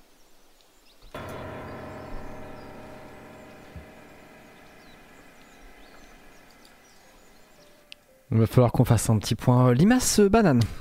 Moi, j'allais dire, euh, ça prouve simplement que Bigfoot est plus sympa que les sirènes. Alors déjà, euh, clairement, de très loin, et que euh, tout ce qu'on est plus sympa que tout ce qu'on trouve en Auvergne, hein, si je puis me permettre. Euh, mais mais je veux un petit point lim- euh, limace banane. Alors prenons une seconde pour regarder à quoi ça ressemble. Moi, Je suis tellement content savoir. que Shetty était là pour euh, entendre parler de banane. Oui. C'est adorable. C'est, euh, je vous laisse regarder. hein. Chacun, peut-être qu'il y en a qui vont pas aimer. Donc dans le doute, je vous laisse regarder. C'est adorable. C'est adorable. Regardez, moi je sais absolument pas à quoi ça ressemble. C'est une limace qui. C'est une image jaune et quelquefois elle a des petites Oui. taches noires. Oui, voilà, tout simplement. Mais elle ressemble, Comme- elle ressemble vraiment à une limace. J'en ai déjà vu et ça ressemble vraiment à une limace, sauf que c'est pas la même couleur, quoi. Voilà, c'est bon. Finalement, on en, f- on en fait tout... ni à une banane pour le coup. Enfin bon, Mhm. encore que. Ouais, mais quand tu les épluches, Euh, c'est pas du tout pareil à l'intérieur. Ah, Ça oui. gicle. Ah, non. Ça jute un peu plus, c'est vrai. Ça en met un petit peu partout. Après, euh, moi j'ai pareil, mais mon médecin m'a dit que c'était normal et qu'il ne fallait pas prendre peur. Et jusqu'ici, ça n'a pas perturbé ma vie de couple. Euh, euh, histoire suivante, euh, Boulet. Dernière histoire. Dernière histoire. avant Dernière histoire. L'idée que les fantômes existeraient est terrifiante. Non pas à cause des fantômes qu'on voit, mais parce qu'ils impliquent qu'il y a des fantômes qu'on ne voit pas. Si on réfléchit, les gens qui ont peur de l'obscurité n'ont pas peur d'être seuls dans le noir, ils ont peur de ne pas être seuls dans le noir. De la même manière, si les fantômes existent, les plus effrayants sont ceux qui sont là, mais qui ne se manifestent pas, et nous observent en silence, à quelques centimètres derrière notre dos. Les poils de votre nuque se redressent, comme si quelqu'un vous avait effleuré. Ça n'est rien. Ce n'est probablement que le vent. Cette histoire s'intitule Monsieur Brouillard. Aussi loin que commencent mes souvenirs, il a toujours été là. Quand j'étais au parc avec mes parents, il se tenait sur la colline. Quand je regardais par la fenêtre de ma chambre, il était sous le lampadaire du bout de la rue. Il était tout petit parce que vraiment loin, mais je savais que c'était lui, le monsieur Brouillard. Je ne sais plus à quel âge je lui ai donné ce nom, mais c'est resté. Quand on était en voiture, je l'apercevais plusieurs fois le long du trajet. Toujours debout, toujours en gris, toujours loin. Il ne faisait rien d'autre que d'être là, à distance. Je l'avais appelé Monsieur Brouillard parce que quand je plissais les yeux pour essayer de mieux le voir, ses contours devenaient flous et vaporeux. Un jour, alors que j'étais en sortie scolaire, j'ai parlé à mes amis de Monsieur Brouillard. La maîtresse m'a entendu et a dit à la classe que j'inventais des histoires. Je me suis énervée. J'inventais rien du tout. Il était là, debout, sur le muret, au bout du parc. Mais tout le monde a fait mine de ne pas le voir. Et je me suis fait punir pour avoir dit un mensonge. Ma mère s'est inquiétée. J'ai dû aller voir un psy qui me parlait comme si j'étais un bébé. Et j'ai alors décidé d'arrêter de parler de Monsieur Brouillard. Mais il est resté. Quand j'ai fait mon entrée en primaire, quand Pépé est mort, quand j'ai eu mon passage en sixième, il était là. Tous les jours de ma vie, si je regardais au loin, je savais qu'il y serait, fidèle au poste. Ce qui était curieusement à la fois effrayant et rassurant. J'ai mis des années à me rendre compte qu'il se rapprochait. C'était vraiment subtil, de quelques centimètres par an, je pense. J'étais au lycée quand j'ai réalisé que quand je regardais par la fenêtre de ma chambre, il n'était plus sous le lampadaire du bout de la rue, mais sous celui d'avant. C'est fou que je n'ai pas percuté plus tôt, mais c'était tellement progressif que ça m'a échappé. J'aurais dû mieux réussir à le distinguer, mais ses contours étaient toujours aussi flous. Alors, ce jour-là, j'ai décidé d'aller le voir. Je suis sortie de la maison et j'ai avancé vers lui d'un pas décidé, sans quitter des yeux. Mais sans m'en rendre compte, en arrivant sous le lampadaire où il se tenait quand j'ai passé le seuil de ma porte, lui était toujours à la même distance de moi, au niveau du parvis de l'église. J'ai tenté à nouveau de le rejoindre, mais une fois encore, sans que je comprenne comment, il avait maintenu la distance entre nous et était maintenant de l'autre côté du cimetière. Alors j'ai abandonné, me contentant au fil des ans de constater qu'il se rapprochait très très doucement. Et puis un jour, il y a eu l'accident. J'étais en voiture, fatiguée de ma journée, sur le trajet de la maison que je connaissais par cœur. J'ai traversé machinalement un carrefour quand le feu est passé au vert. Une lumière aveuglante et un klaxon m'ont fait tourner la tête sur ma droite. Et là, une fraction de seconde avant que le chauffard qui avait grillé le feu ne me rentre dedans et que tout devienne noir, je l'ai vu. Sur le siège passager était assis Monsieur Brouillard. Je me suis réveillée des jours plus tard, dans un sale état. Je ne pouvais pas parler, ni bouger, mais je pouvais le voir. À mon chevet, debout près de mon lit, jour et nuit, sans que personne ne s'en inquiète, ni les infirmières, ni ma famille. Et puis, peu à peu, les médecins sont devenus plus rassurants. J'ai récupéré doucement ma motricité. Et de jour en jour, Monsieur Brouillard a repris de la distance. D'abord à un mètre de mon lit, puis dans le coin de la pièce, et enfin dans le couloir. Aujourd'hui, j'ai 82 ans. Ça fait plusieurs années qu'il se tient dans la pièce avec moi. Bien qu'il ne réponde jamais, je lui parle comme à un vieil ami. Sachant que le jour où il serait suffisamment prêt pour me prendre la main, ce sera le dernier de ma vie.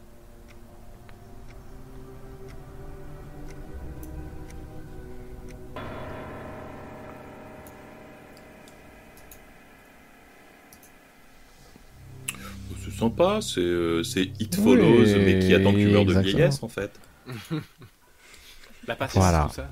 Est-ce qu'elle a essayé de se maquiller pour que Monsieur Brouillard ne, le, ne la reconnaisse plus?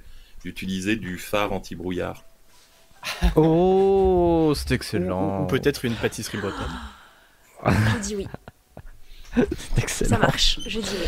Bien, euh, je vous propose, il est minuit 10, euh, je vous remercie, nous sommes tous euh, très fatigués, hein, comme vous pouvez le voir euh, dans le chat notamment. Euh, Est-ce que on pourrait passer par hasard au débrief euh, On en, peut passer en au allant, débrief. en allant un peu vite Voilà, on va un petit Allez, peu- on va, on va commencer du début. Très bien, parfait. Alors la Chéri première... Crime, parle-nous de Croutnas, là, le village. Euh, Croutel. Euh, je... C'est totalement inventé, hein, vous allez être surpris. Mais je... je ne connais rien de Croutel à à part que c'est la plus belle ville, la ville la plus cool de France, c'est ça? Mhm. La meilleure commune de Non. France. La meilleure, La meilleure commune de France, autant pour moi. Et je vais Non, devoir j'avais y juste aller envie en de faire vrai. une petite comptine de Noël et je me suis dit que le cannibalisme c'était toujours de bon ton, donc euh, voilà. Ah, toujours. Moi j'adore hein, les, les, les le, franchement le Sherry Grim, ca- le Sherry Crime Cannibalist Universe, je suis hyper chaud. hein. Ah, ça, ça Moi j'ai hâte de super, voir euh, le... un super personnage, hein, le Chéri Grimm. Tu sais, il y avait, il y Oh, avait la- oh, le Sherry Grim Oh mais c'est trop une bonne idée C'est incroyable Si quelqu'un sait dessiner, je vous invite à, à dessiner euh, Sherry Crime et Sherry Chéri Grim Grinch. côte à côte. Sherry Grinch pour Noël, oh oui, génial. Donc, alors, donc, euh, un Oui. document une, euh, tiré de faits réels, hein, nous sommes d'accord. Thomas, est-ce que tu veux nous parler de la salle de jeu? Oui, euh, écoutez, la salle de jeu est une histoire entièrement vraie, à l'exception de la conclusion, évidemment. Mais c'est une histoire entièrement vraie, puisqu'elle m'est arrivée à moi. C'est mon histoire, c'est moi, c'est vraiment, je vous jure, c'est moi. Et c'était pas en Mayenne, c'était dans les Côtes d'Armor, mais j'ai mis Mayenne parce que sinon c'était trop évident. Mais c'est moi, et je vous jure que j'ai un souvenir extrêmement précis de cette soirée, mais ultra précis, mais au détail près, avec cette pièce qui est très bizarre, qui m'a vraiment attiré de manière très bizarre, et mes parents qui me disent, cette pièce, euh, on était à cette soirée, effectivement, je me rappelle très bien de cette soirée, mais t'as juste passé ta journée à jouer et il n'y avait pas de pièce et à aucun moment. On t'a on t'a interrompu pour que tu fasses ça quoi. Et j'ai pas le cube évidemment à Stalot mais c'est une histoire euh, vraie. Voilà vraie. Et j'ai très peur de revoir ces gens qui s'appellent donc les Bernard c'est leur je les ai doxés hein, c'est vraiment leur nom de famille. Et, euh, et, et, et voilà. Et c'est terrible. Et mes parents me disent non mais ça y est ils ont pas de salle de jeu il y a rien. Et moi je suis certain certain mais je le vois je le vois je le vois donc c'est horrible voilà Est-ce qu'on peut prendre un moment pour euh, aussi euh, reconnaître le fait que c'est la première fois que Thomas raconte une histoire vraie? Comment ça? Mais toutes non, mes histoires sont vrai, vraies il a parlé, il a parlé de la, de, de la cave de son grand-père aussi. Ah oui, puis il y avait, il y avait la, le- ouais, et, et la sirène de- du, du, du lycée. du collège Et, mais oui, bien sûr du collège. Exactement. Exactement. Donc oui, voilà. du collège. Euh, où en est-on? Euh, Anna et euh, Anna et euh, Jason. Jason. Alors, je, je vous ai montré le livre Spooky Oregon qui raconte des histoires effrayantes sur le sur la côte ouest des États-Unis où il, y a des témoignages comme ça de gens qui racontent.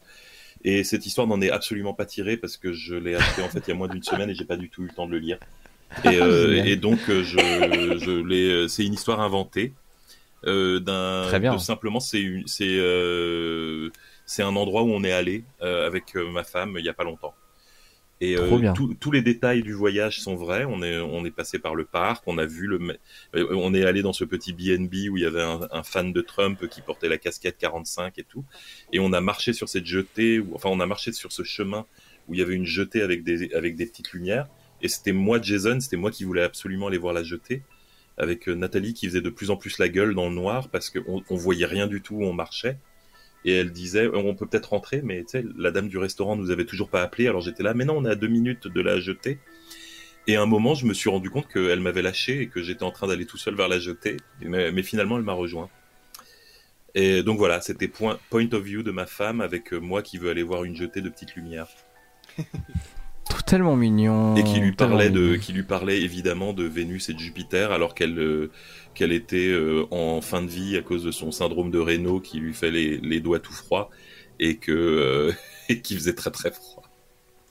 Tellement chou. Ah là là, adorable. Et bah écoute, on l'embrasse. Euh, Elle vous embrasse aussi. Elle elle Ah, elle m'a très dit dis-leur Évidemment. dis-leur que je les embrasse. Et donc on va passer à la Légion fantôme de Que ça fait- fait très plaisir d'avoir ici. Moi, Icarius, je t'ai trouvé incroyable. hein, je le dis, euh, Ah ouais, c'était, on était dedans. C'était Très- kiffé. Très c'était bonne lecture dynamique, j'ai adoré. Ah ça, ça change. C'est gentil. J'avoue que j'étais à la base, je voulais partir sur un truc très- un peu. euh, en fait, dans, dans l'idée de. Je connaissais le principe des nouilles rampantes, mais j'avais jamais été, j'avais jamais vu l'émission. Et, euh, et du coup, j'étais là en mode vraiment, je lisais mes trucs et je me dis, mais ça. C'est pas assez sombre comme façon de raconter. Et je dis, bon, c'est pas grave, on va le laisser comme ça. Euh, L'histoire de la Légion fantôme est tout à fait vraie, en fait. C'est une histoire euh, qui est très connue euh, en Grande-Bretagne. Et, tout est vrai à 300%. Je, me suis absolument, je me suis contenté de rajouter des détails sur l'équipement des, mecs et, de et de raconter l'histoire à la première personne, mais jusque dans la manière dont le personnage s'est comporté et son nom, Harry Martindale, c'est tout à fait vrai en fait. Et, euh, et en fait, ce qui est rigolo, c'est qu'effectivement, à l'époque, donc en 1953, à l'époque où il a vu ces fantômes dans la cave, eh bien, les connaissances archéologiques faisaient que euh, il, il pensait, enfin les, les scientifiques l'ont un peu, enfin les scientifiques, les experts, on ne sait pas si c'est des scientifiques, mais les experts l'ont un peu euh, mis de côté parce qu'on connaissait très très mal l'équipement des soldats romains de la fin de l'Empire romain. Et donc du coup, pour ces gens-là, c'était pas des Romains et donc c'était un délire. Et en fait, l'avancée des recherches qu'on a faites depuis, plus les fouilles archéologiques qui ont été faites à York, semble aller complètement dans le sens de ce que euh, Harry Martindale a déclaré à l'époque et des descriptions qu'il a faites à l'époque de ces soldats romains. Ce qui est extrêmement euh, intriguant évidemment parce qu'en plus de ça, c'est visuellement c'est quelque chose qui est, qui, est, qui est très peu connu du grand public en fait. Le, la Ouais, y fin de l'Empire romain. Ouais, justement, c'est plutôt Ouais, impérial, donc c'est avant. et la fin de l'Empire romain, c'est très peu connu. Et, euh, et si je vous montre des légionnaires de, l'empire, de, de la fin de l'Empire romain, euh, de, de base, si il y a des chances pour que vous en ayez jamais vu. Donc du coup, l'histoire est assez dingue parce que euh, à la base, c'est une histoire de fantôme. On est là, genre, oui, bon, bah, t'es gentil, bonhomme, mais voilà. Et en fait, des années après, on se rend compte que par l'évolution des connaissances historiques et archéologiques, eh ben, sa description était tout à fait vraie, alors que lui-même n'y connaissait rien et que personne à l'époque n'y connaissait rien. Chapeau Incroyable. Voilà. Ah, c'est extraordinaire, extraordinaire. Euh, ok, merci. Euh, bon, évidemment, pas de, pas de gros cubes euh, protégés par des Rory Williams ou que sais-je, qui eux étaient dans le bled d'à côté en fait au moment où ça se passait. Bref, Euh, historiquement, tout ça est bien évidemment documenté. Histoire suivante. L'histoire suivante, c'est les maisons jumelles qu'a lu Chéri Crime. Cyril Crime. Oh non, pardon, euh, oui. histoire. qui- oui, non, c'est l'histoire de Boulet qui. Oui, témoignage. désolé, oui, pardon, c'est un témoignage. de, de lectrice qui a qui voulait pas que je donne. Elle m'a écrit avec son vrai nom, mais elle, elle m'a dit ah oui non ne dis pas mon vrai nom. Et donc c'est un Car témoignage de Lul Alilalou. Lul Il dit pas mon vrai nom car je viens de gagner l'investiture aux primaires des Républicains. Bon, c'est. Et bon, donc voilà, ça- elle m'a elle m'a envoyé euh, cette image euh, de, des deux maisons euh, jumelles. Je me suis permis de couper l'adresse parce qu'elle avait laissé l'adresse et que je voulais pas euh, doxer Yes. les gens qui ont cette maison. Mais eh ben, d'après elle, cette histoire est vraie. que. Ah, pardon, je dis sachant que ces deux maisons contiennent des fantômes de personnes mortes sur des toilettes. différente. Et alors c'est ça que j'aime bien, c'est ça que j'ai bien aimé dans son histoire, c'est que pendant toute l'histoire, elle fait un parallèle entre les deux maisons en disant que la maison euh, rose, en fait, elle, elle habite dans la maison, elle habitait dans la maison bleue et elle disait que la maison, euh, que la maison euh, euh, rose lui faisait peur, mais à aucun moment dans l'histoire, en fait, la maison rose n'intervient. Si ce n'est que quelqu'un d'autre est mort dans les toilettes de la maison rose, à aucun moment le fantôme n'a le moindre rapport avec la maison rose. Et, et j'avais trouvé ça assez marrant, c'est- c'est- c'est- ça faisait, ça faisait, une, une espèce de fausse piste. Donc voilà, on va pouvoir enchaîner Ça, avec la marmite du diable, Tomer. Ah, merci. Alors, c'est évidemment une histoire globalement montée de toutes pièces. Oh. Néanmoins, je vous jure, je vous jure, très peu de très peu de gens meurent comme ça. En revanche, en revanche, la marmite du diable est un vrai truc. Et euh, quand on se baigne dedans, et ben, c'est important de savoir qu'on a 70 mètres de, de, euh, de profondeur. Derrière, j'embrasse, j'embrasse évidemment la fille d'à côté, hein, avec qui on allait se promener en Auvergne, euh, euh, et on s'était baigné dans ce gour, hein, ça s'appelle un gour, et il y en a partout en fait, il y en a vraiment, il y en a plein, plein, plein, plein de gours, c'est des, puits inondés avec vraiment 60-70 mètres de, de profondeur, et vraiment, l'avertissement qu'on dit, c'est ne cherchez pas à le traverser, parce qu'il se peut qu'il y ait des tourbillons qui vous emportent au fond, Euh, et puis on sait pas trop ce qu'il y a dans le fond de certains trucs. Quand on écoutez on va on a gagné le droit d'aller visiter la ville de Malin. Et dans la ville de Malin il y a ce trou du diable également et où on ne sait pas ce qu'il y a dans le fond quoi. Donc c'est assez assez étonnant et c'est un peu effrayant en fait quand on se baigne dans des lacs. À chaque fois que vous baignez dans un lac n'hésitez pas à demander la profondeur et, euh, et puis bah juste si je peux vous déjà euh, vous avoir fait penser à ou des algues qui vous frottent euh, le mollet quand vous vous baignez et que et bien vous imprimer cette image là la prochaine fois que vous allez vous baigner je pense que je passerai une bonne soirée voilà Alors, Dit-il Eh se ben- frottant les mains. ce qui est une parfaite transition euh, pour parler du Blue Hole. Alors, les plus malins d'entre vous auront compris que le témoignage, vu que le mec meurt à la fin, euh, c'est un personnage fictif. Donc, arrête eh ben oui, c'était, Arrête. c'était une euh, l'histoire de personnage fictif, mais c'est une histoire vraie. Euh, c'est une histoire complètement vraie, c'est-à-dire que euh, le j'ai trouvé ça alors quelqu'un j'ai vu que quelqu'un en parlait dans les dans le chat. J'ai trouvé ça grâce à un, un, un fil sur Twitter de Anosognosiogenesis, euh, arrobase Puckle- Puckle-Blinky. Sur, euh, je pourrais vous mettre le, le- je, je pourrais le retweeter tout à l'heure euh, si vous avez Twitter ouais carrément qui a Mhm. fait un lien comme ça sur les dangers de plonger dans des, dans des cuvettes, dans des gours et dans, des, et de- dans ce genre de choses. Et, euh, et il donnait le lien vers ce récit de Neo Shade qui parlait de cet endroit-là, qui s'appelle vraiment le cimetière des plongeurs, et qui ces dernières années a coûté la vie à plus de 200 personnes. Et voilà l'explication euh, que je vous donne en, en- en une minute, euh, l'explication de Neo Shade qui explique Le piège du Blue Hole, c'est qu'il est plus gigantesque que vous ne pouvez l'imaginer. Et l'eau d'une pureté incomparable vous donne une visibilité dix fois supérieure à celle dont vous avez l'habitude. La perspective est très différente et fausse, et la, la- la perspective est très différente et fausse complètement votre sens des profondeurs. Vous pensez être descendu à 10 mètres, alors qu'en fait, vous en avez fait plus du double. La pression a augmenté considérablement sans que vous vous en rendiez compte, absorbé que vous étiez par la contemplation de l'arche, et a compressé votre veste de flottaison. Sans le réaliser, n'ayant aucun repère visuel pour vous en rendre compte, vous avez coulé de plus en plus vite. Voilà ce qu'essayait de vous dire votre instructeur en tapant contre sa bonbonne. Mais vous ne pouviez pas comprendre. À ces profondeurs, l'azote devient un narcotique qui agit sur le système nerveux. On appelle ça l'ivresse des profondeurs, ou plus prosaïquement, une narcose à l'azote. En pivotant pour attraper votre moniteur, vous ne vous êtes même pas rendu compte que vous n'étiez plus vertical, mais que vous étiez désormais allongé à l'horizontale. Et vous coulez toujours plus vite, ce que vous percevez à tort comme un courant latéral. Tous les 10 mètres, vous ajoutez l'équivalent d'une atmosphère de pression. Votre bonbonne est prévue pour tenir une heure et gonfler votre veste de sécurité plus de 100 fois, mais c'est si vous êtes calme et que vous restez aux alentours de 10 mètres de profondeur. Tous les 20 mètres environ, ce temps est divisé par deux. Quand vous avez regardé l'arche, vous avez coulé de 40 mètres. Et quand vous avez tenté de regarder votre moniteur, ça vous a amené à 60 mètres. 6 atmosphères de pression. À ces profondeurs, il vous reste 10 minutes d'air. Moitié moins si vous paniquez trop ou nagez trop vite. Vous avez pris la lumière de l'arche pour la sortie, et vous êtes désormais dans la grotte.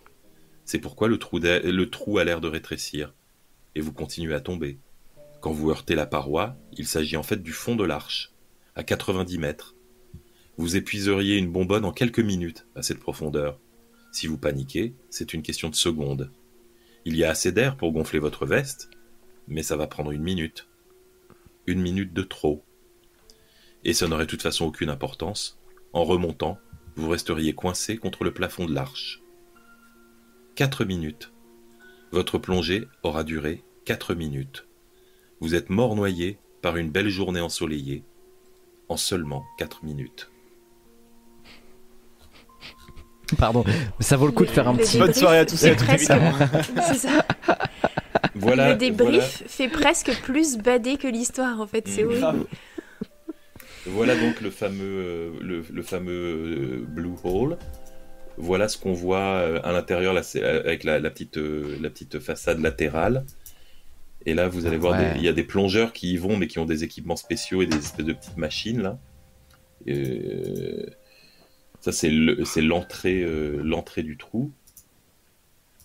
Et ah, mais je croyais que j'avais mis le plan. J'ai oublié le plan. Quelqu'un demandait pourquoi il y a de la lumière.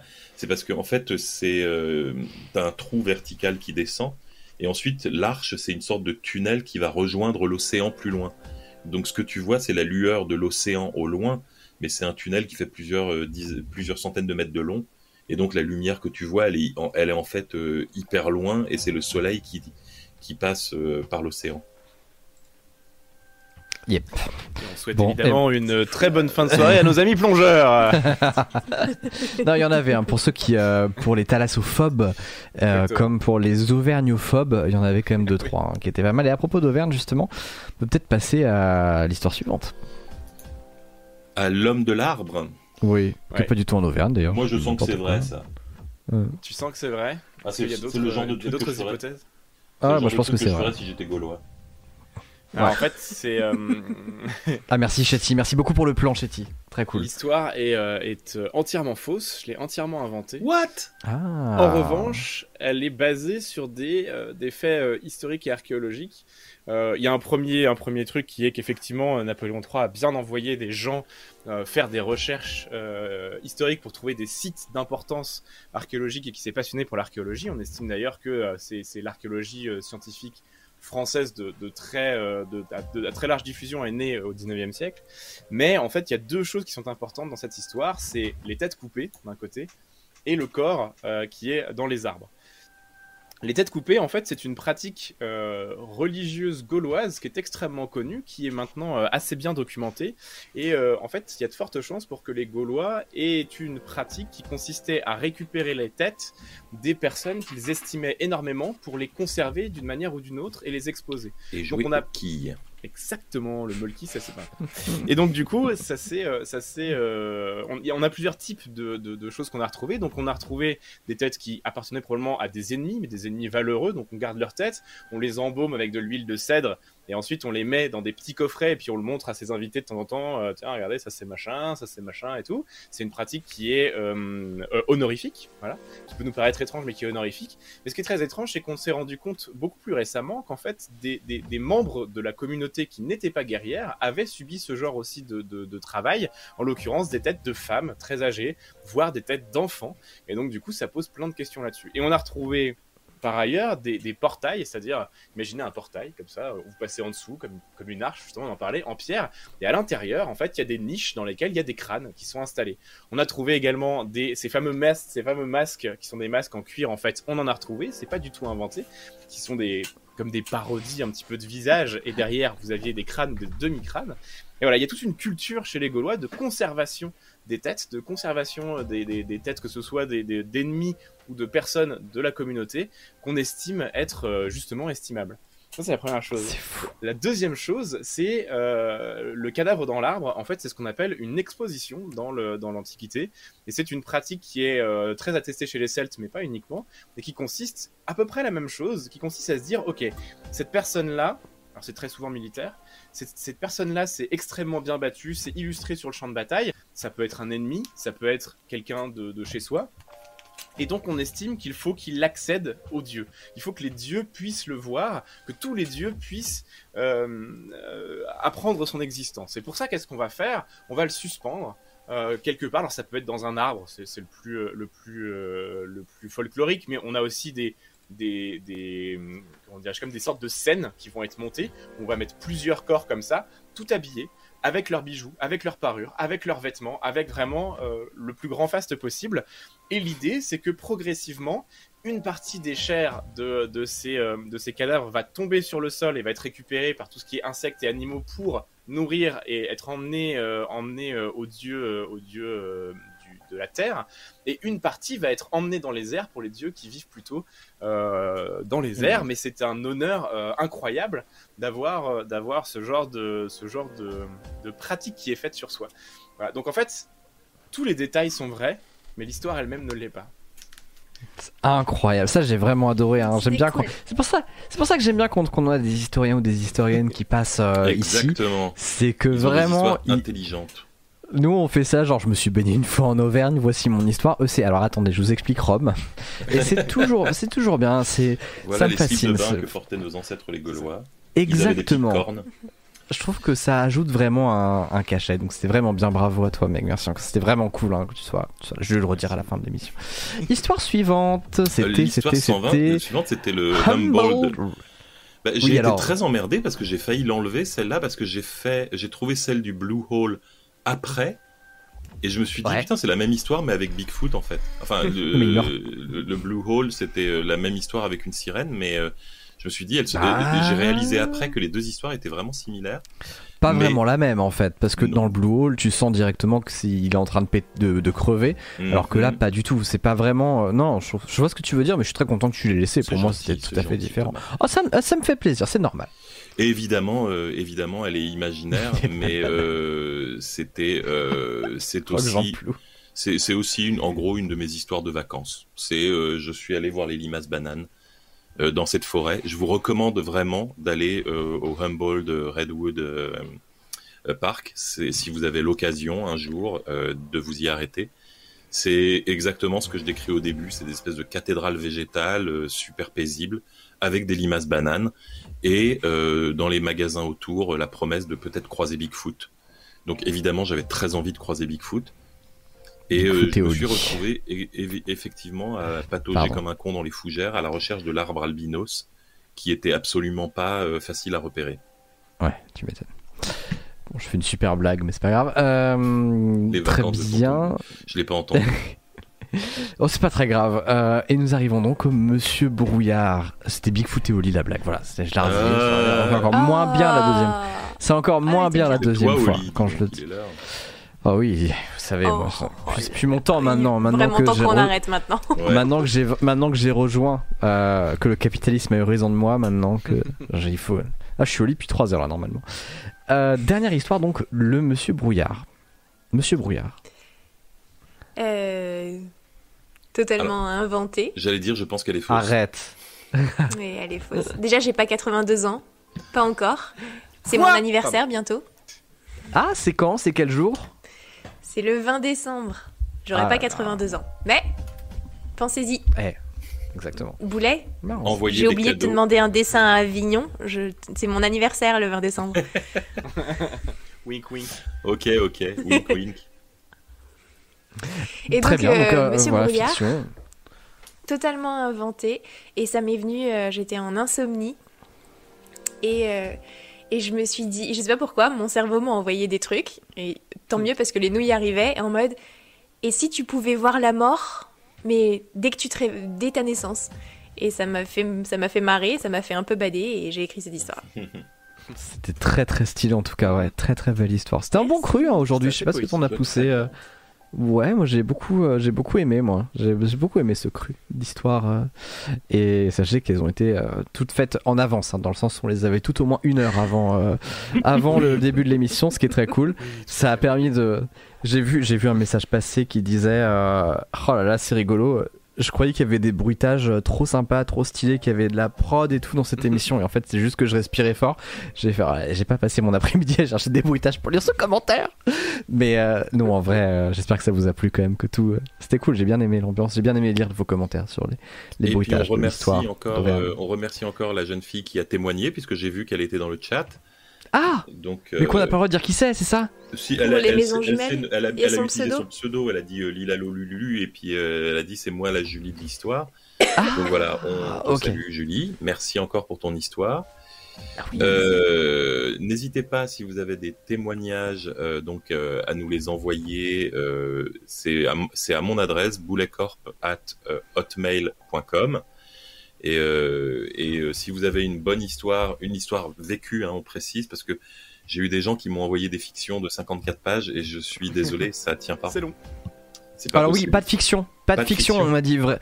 Faites des témoignages comme des trucs qui vous sont arrivés, genre euh, comme l'histoire. euh, racontez juste comme si vous en parliez à quelqu'un dans- un bar, en fait. Voilà, parce qu'en plus Faites, on euh, réécrit tout. Euh, Ouais. Parce que parce qu'il faut que ça rentre dans le format, on veut pas euh, et puis euh, on préfère que les gens soient sincères. Donc on se dit que si on réécrit, les gens auront moins la, ten- la tentation d'inventer, mais auront plutôt envie de nous raconter des trucs qui leur sont vraiment arrivés. J'ai reçu énormément d'histoires. Il y en a beaucoup, que, qui sont. J'ai du mal à répondre à tous les mails. Il y en a beaucoup qui sont difficiles à utiliser parce que c'est des histoires qu'on a déjà beaucoup fait. Je, sans, sans minimiser les témoignages, on a beaucoup de cas de paralysie du sommeil, du genre euh, je, me, je me réveille et j'ai l'impression qu'il y a quelqu'un dans la pièce. Donc euh, quelquefois elles sont Mhm. super sympas mais un peu courtes aussi. Donc, euh, donc voilà, mais si vous avez une, une histoire cool, paranormale, n'hésitez pas. Oui, voilà, ça peut prendre plein de formes, ça peut prendre plein de sujets, c'est c'est vraiment comme, euh, comme vous le sentez hein, en, en vérité. Euh, allez, on en place une quand même parce que je voudrais vous remercier pour les follow et les subs qui ont été quand même quelques-uns hein, cette fois, ça fait plaisir. Merci Marshall Mathers, merci euh, beaucoup. Ah oui, Allez, j'ai la petite liste. pardon, Algrel, Juste avant, Ambrine, merci beaucoup. Oui, Juste avant, euh, Lula Li Lalou dit euh, Boulet a très peu inventé, il a super bien corrigé les détails. Euh, je, euh, quand je dis qu'on Ah oui. les réécrit, on les, on les, on n'invente pas, Reformule. on les Ah non, non, non, reformule. non. Voilà, ouais. Ah non, on les met carrément, en forme, carrément. mais on, on conserve votre témoignage évidemment. Ah, Jean-Pierre, Jean-Pierre qui dit que- déjà Jean-Pierre qui m'a dit qu'a dit Icarius est très beau mais moins que Thomas. Bon, c'est vrai que regardez-moi maintenant. Euh, il serait bien d'être prévenu au moins 24 heures à l'avance que les nouilles rampantes sont au rendez-vous. Merci. Comment faire pour être prévenu que les nouilles rampantes arrivent? Eh bien, c'est simple. Comment Il vous suffit déjà de bah déjà de bah, il y a mes streams, il y a Twitter. Euh, c'est vrai que Twitter je dis pas tout le temps 24 heures à l'avance, c'est abusé. Mais Cora vient de mettre le lien. Abonnez-vous évidemment à, Instagram, au compte Instagram, puisque c'est là que vous avez les annonces en général. Les annonces tombent le mercredi pour le samedi. Euh, si on est des terres, c'est un peu avant, mais globalement c'est du mercredi pour le samedi. Et, euh, et promis, les replays arrivent. Encore une fois, je vous le dis, mercredi, il va y avoir euh, le, la première sur YouTube de l'épisode d'Avignon. Donc euh, je le mettrai. Voilà, il sera diffusé en live. Le replay sera diffusé en live, je pense, mercredi 22h, un truc comme ça.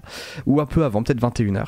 Et puis. euh, et puis, euh, je pense, dans la fin de la semaine, les autres replays qui arrivent. Il y a des gens qui n'ont pas Instagram. Et ben, si vous n'avez pas Instagram, Vous et que vous nous venez sur nos sur, streams. Twitch. Moi, je les Voilà. annonce, euh, je les annonce du genre toute la semaine avant, avant. avant l'épisode. Ouais, sur Twitch, voilà. on dit en général, venez quand on est connecté, euh, Boulet, Chéri Krim, moi, euh, Clara et Julie n'ayant pas Twitch, mais ça ne va pas tarder. Ça qu'il ne va pas tarder. euh, Twitch, Twitter, Twitch. voilà tout ça. Oui, euh, qu'est-ce qu'on a d'autre euh, Mais en même temps, voilà, si on va. vous avez zéro réseaux sociaux, quelle est votre suggestion? C'est que Exactement, un, un fax peut-être. J'ai Instagram pour newsletter. crieur de rue. On engage Ah des gens, c'est ça? Qu'on emmènera en bas de chez vous. Moi, ça je va vous saouler au bout de deux je jours. serais pour un crieur de rue des nouilles rampantes. Oh, ça serait trop bien. C'est bientôt bien. les nouilles. Alors donc, merci. Je fais les remerciements, puis après on se quitte. Alicia Sunflower, merci beaucoup. Adri Tap Tap, merci beaucoup Marshall Masters, Algrael, Ambrine, euh, Obsidian, Cédric, euh, Fenlin, euh, Socratis, dans ce pseudo, euh, Lidam, merci beaucoup pour les follow et pour les subs, Drustil Zorander, Zeyef, Licorice, Marion Fougère, Tony, Le Grand Nono, Isno Good, Ghostin, euh, Beer Boybs, Etrios, Mathieu SG French, merci beaucoup pour le sub, merci beaucoup Miss Mev également, Nabouzor, merci Jackie, Isniel, Xero- Pour le follow également. J'espère que je le prononce bien. La Nymphe des Bois, merci beaucoup euh, pour euh, l'abonnement euh, également offert. Et puis je crois que j'ai fait le tour, hein. je crois que j'ai dit tout le monde. Si j'ai pas dit tout le monde, n'hésitez pas à follow euh, si c'est votre première fois et que vous découvrez. N'hésitez pas à, vous, à follow également Boulet, Chéri Crime dans la foulée. Et puis Icarius Évidemment, on remercie Icarius. notre invité fantastique. Oh là là Et, Ça fait plaisir. Et puis voilà, hein, tu reviens quand tu veux. Ouais, c'est vraiment... c'est cool. Ouais, c'était un peu, comme je disais, c'était un peu speed parce que j'ai écrit mes histoires un peu, euh, un peu tard, on va dire, mais euh, très chouette. Pas du tout T'étais en avance par rapport à nous. Mais C'est ce que j'allais dire, c'est ce qui fait que tu t'es bien intégré dans l'équipe, du coup. T'étais Ouais. hyper professionnel. Le dernier On est les moment à chaque nouilles. fois. On est les nouilles, on ne prend que le gratin. C'est magnifique, Oh, exactement. C'est joli, j'aime beaucoup. Tu es la petite couche de gruyère fondue sur notre assiette de nouilles déjà bien chargée. Bien, déjà bien chargée. Merci. Euh, je- vraiment, suivez euh, Boulet qui fait des Boulet qui fait des dingueries également en live et Chéri Crime qui. euh, bah, vous l'avez entendu parler, Chéri Crime. Donc vous voyez ce que c'est en live, Chéri Crime? C'est incroyable. Il faut la faire. euh, allez follow, je vous en prie. Euh, Est-ce que vous avez des choses à rajouter Un- Le raid évidemment. Euh, nous on se retrouve en stream euh, dès la semaine prochaine, vu que maintenant que c'est écrit et envoyé, on est large. Que... Chez qui est-ce qu'on part? Chez qui est-ce qu'on part? Il y a. euh, Il y a du Among Us là que je vois. Il y a du. Du Among Us. Among Us, tout à fait. Il y a du. ah, il y a du... Oh, il y a du FF14, mais je vais pas vous lancer sur du FF14. Allez, ça part chez Mister JD. Je ne te supporte pas dans cet état. Euh, solide, tu veux dire Je ne sais pas. Euh, hop, Mister JD euh, qui. Est-ce que c'est bon? Ah non, j'ai fait une faute de frappe. Pardon. Mister JD, c'est bon. Allez. Merci beaucoup en tout cas d'avoir suivi, c'était extrêmement cool, bien évidemment. On se retrouve très bientôt, suivez Instagram ou ailleurs pour, pour voir la suite. Je vous embrasse, passez une très bonne journée. Encore merci à tout le monde d'avoir joué, je vous étiez encore désolé pour les bruitages. Je vous embrasse, passez une très très belle soirée, à bien très vite.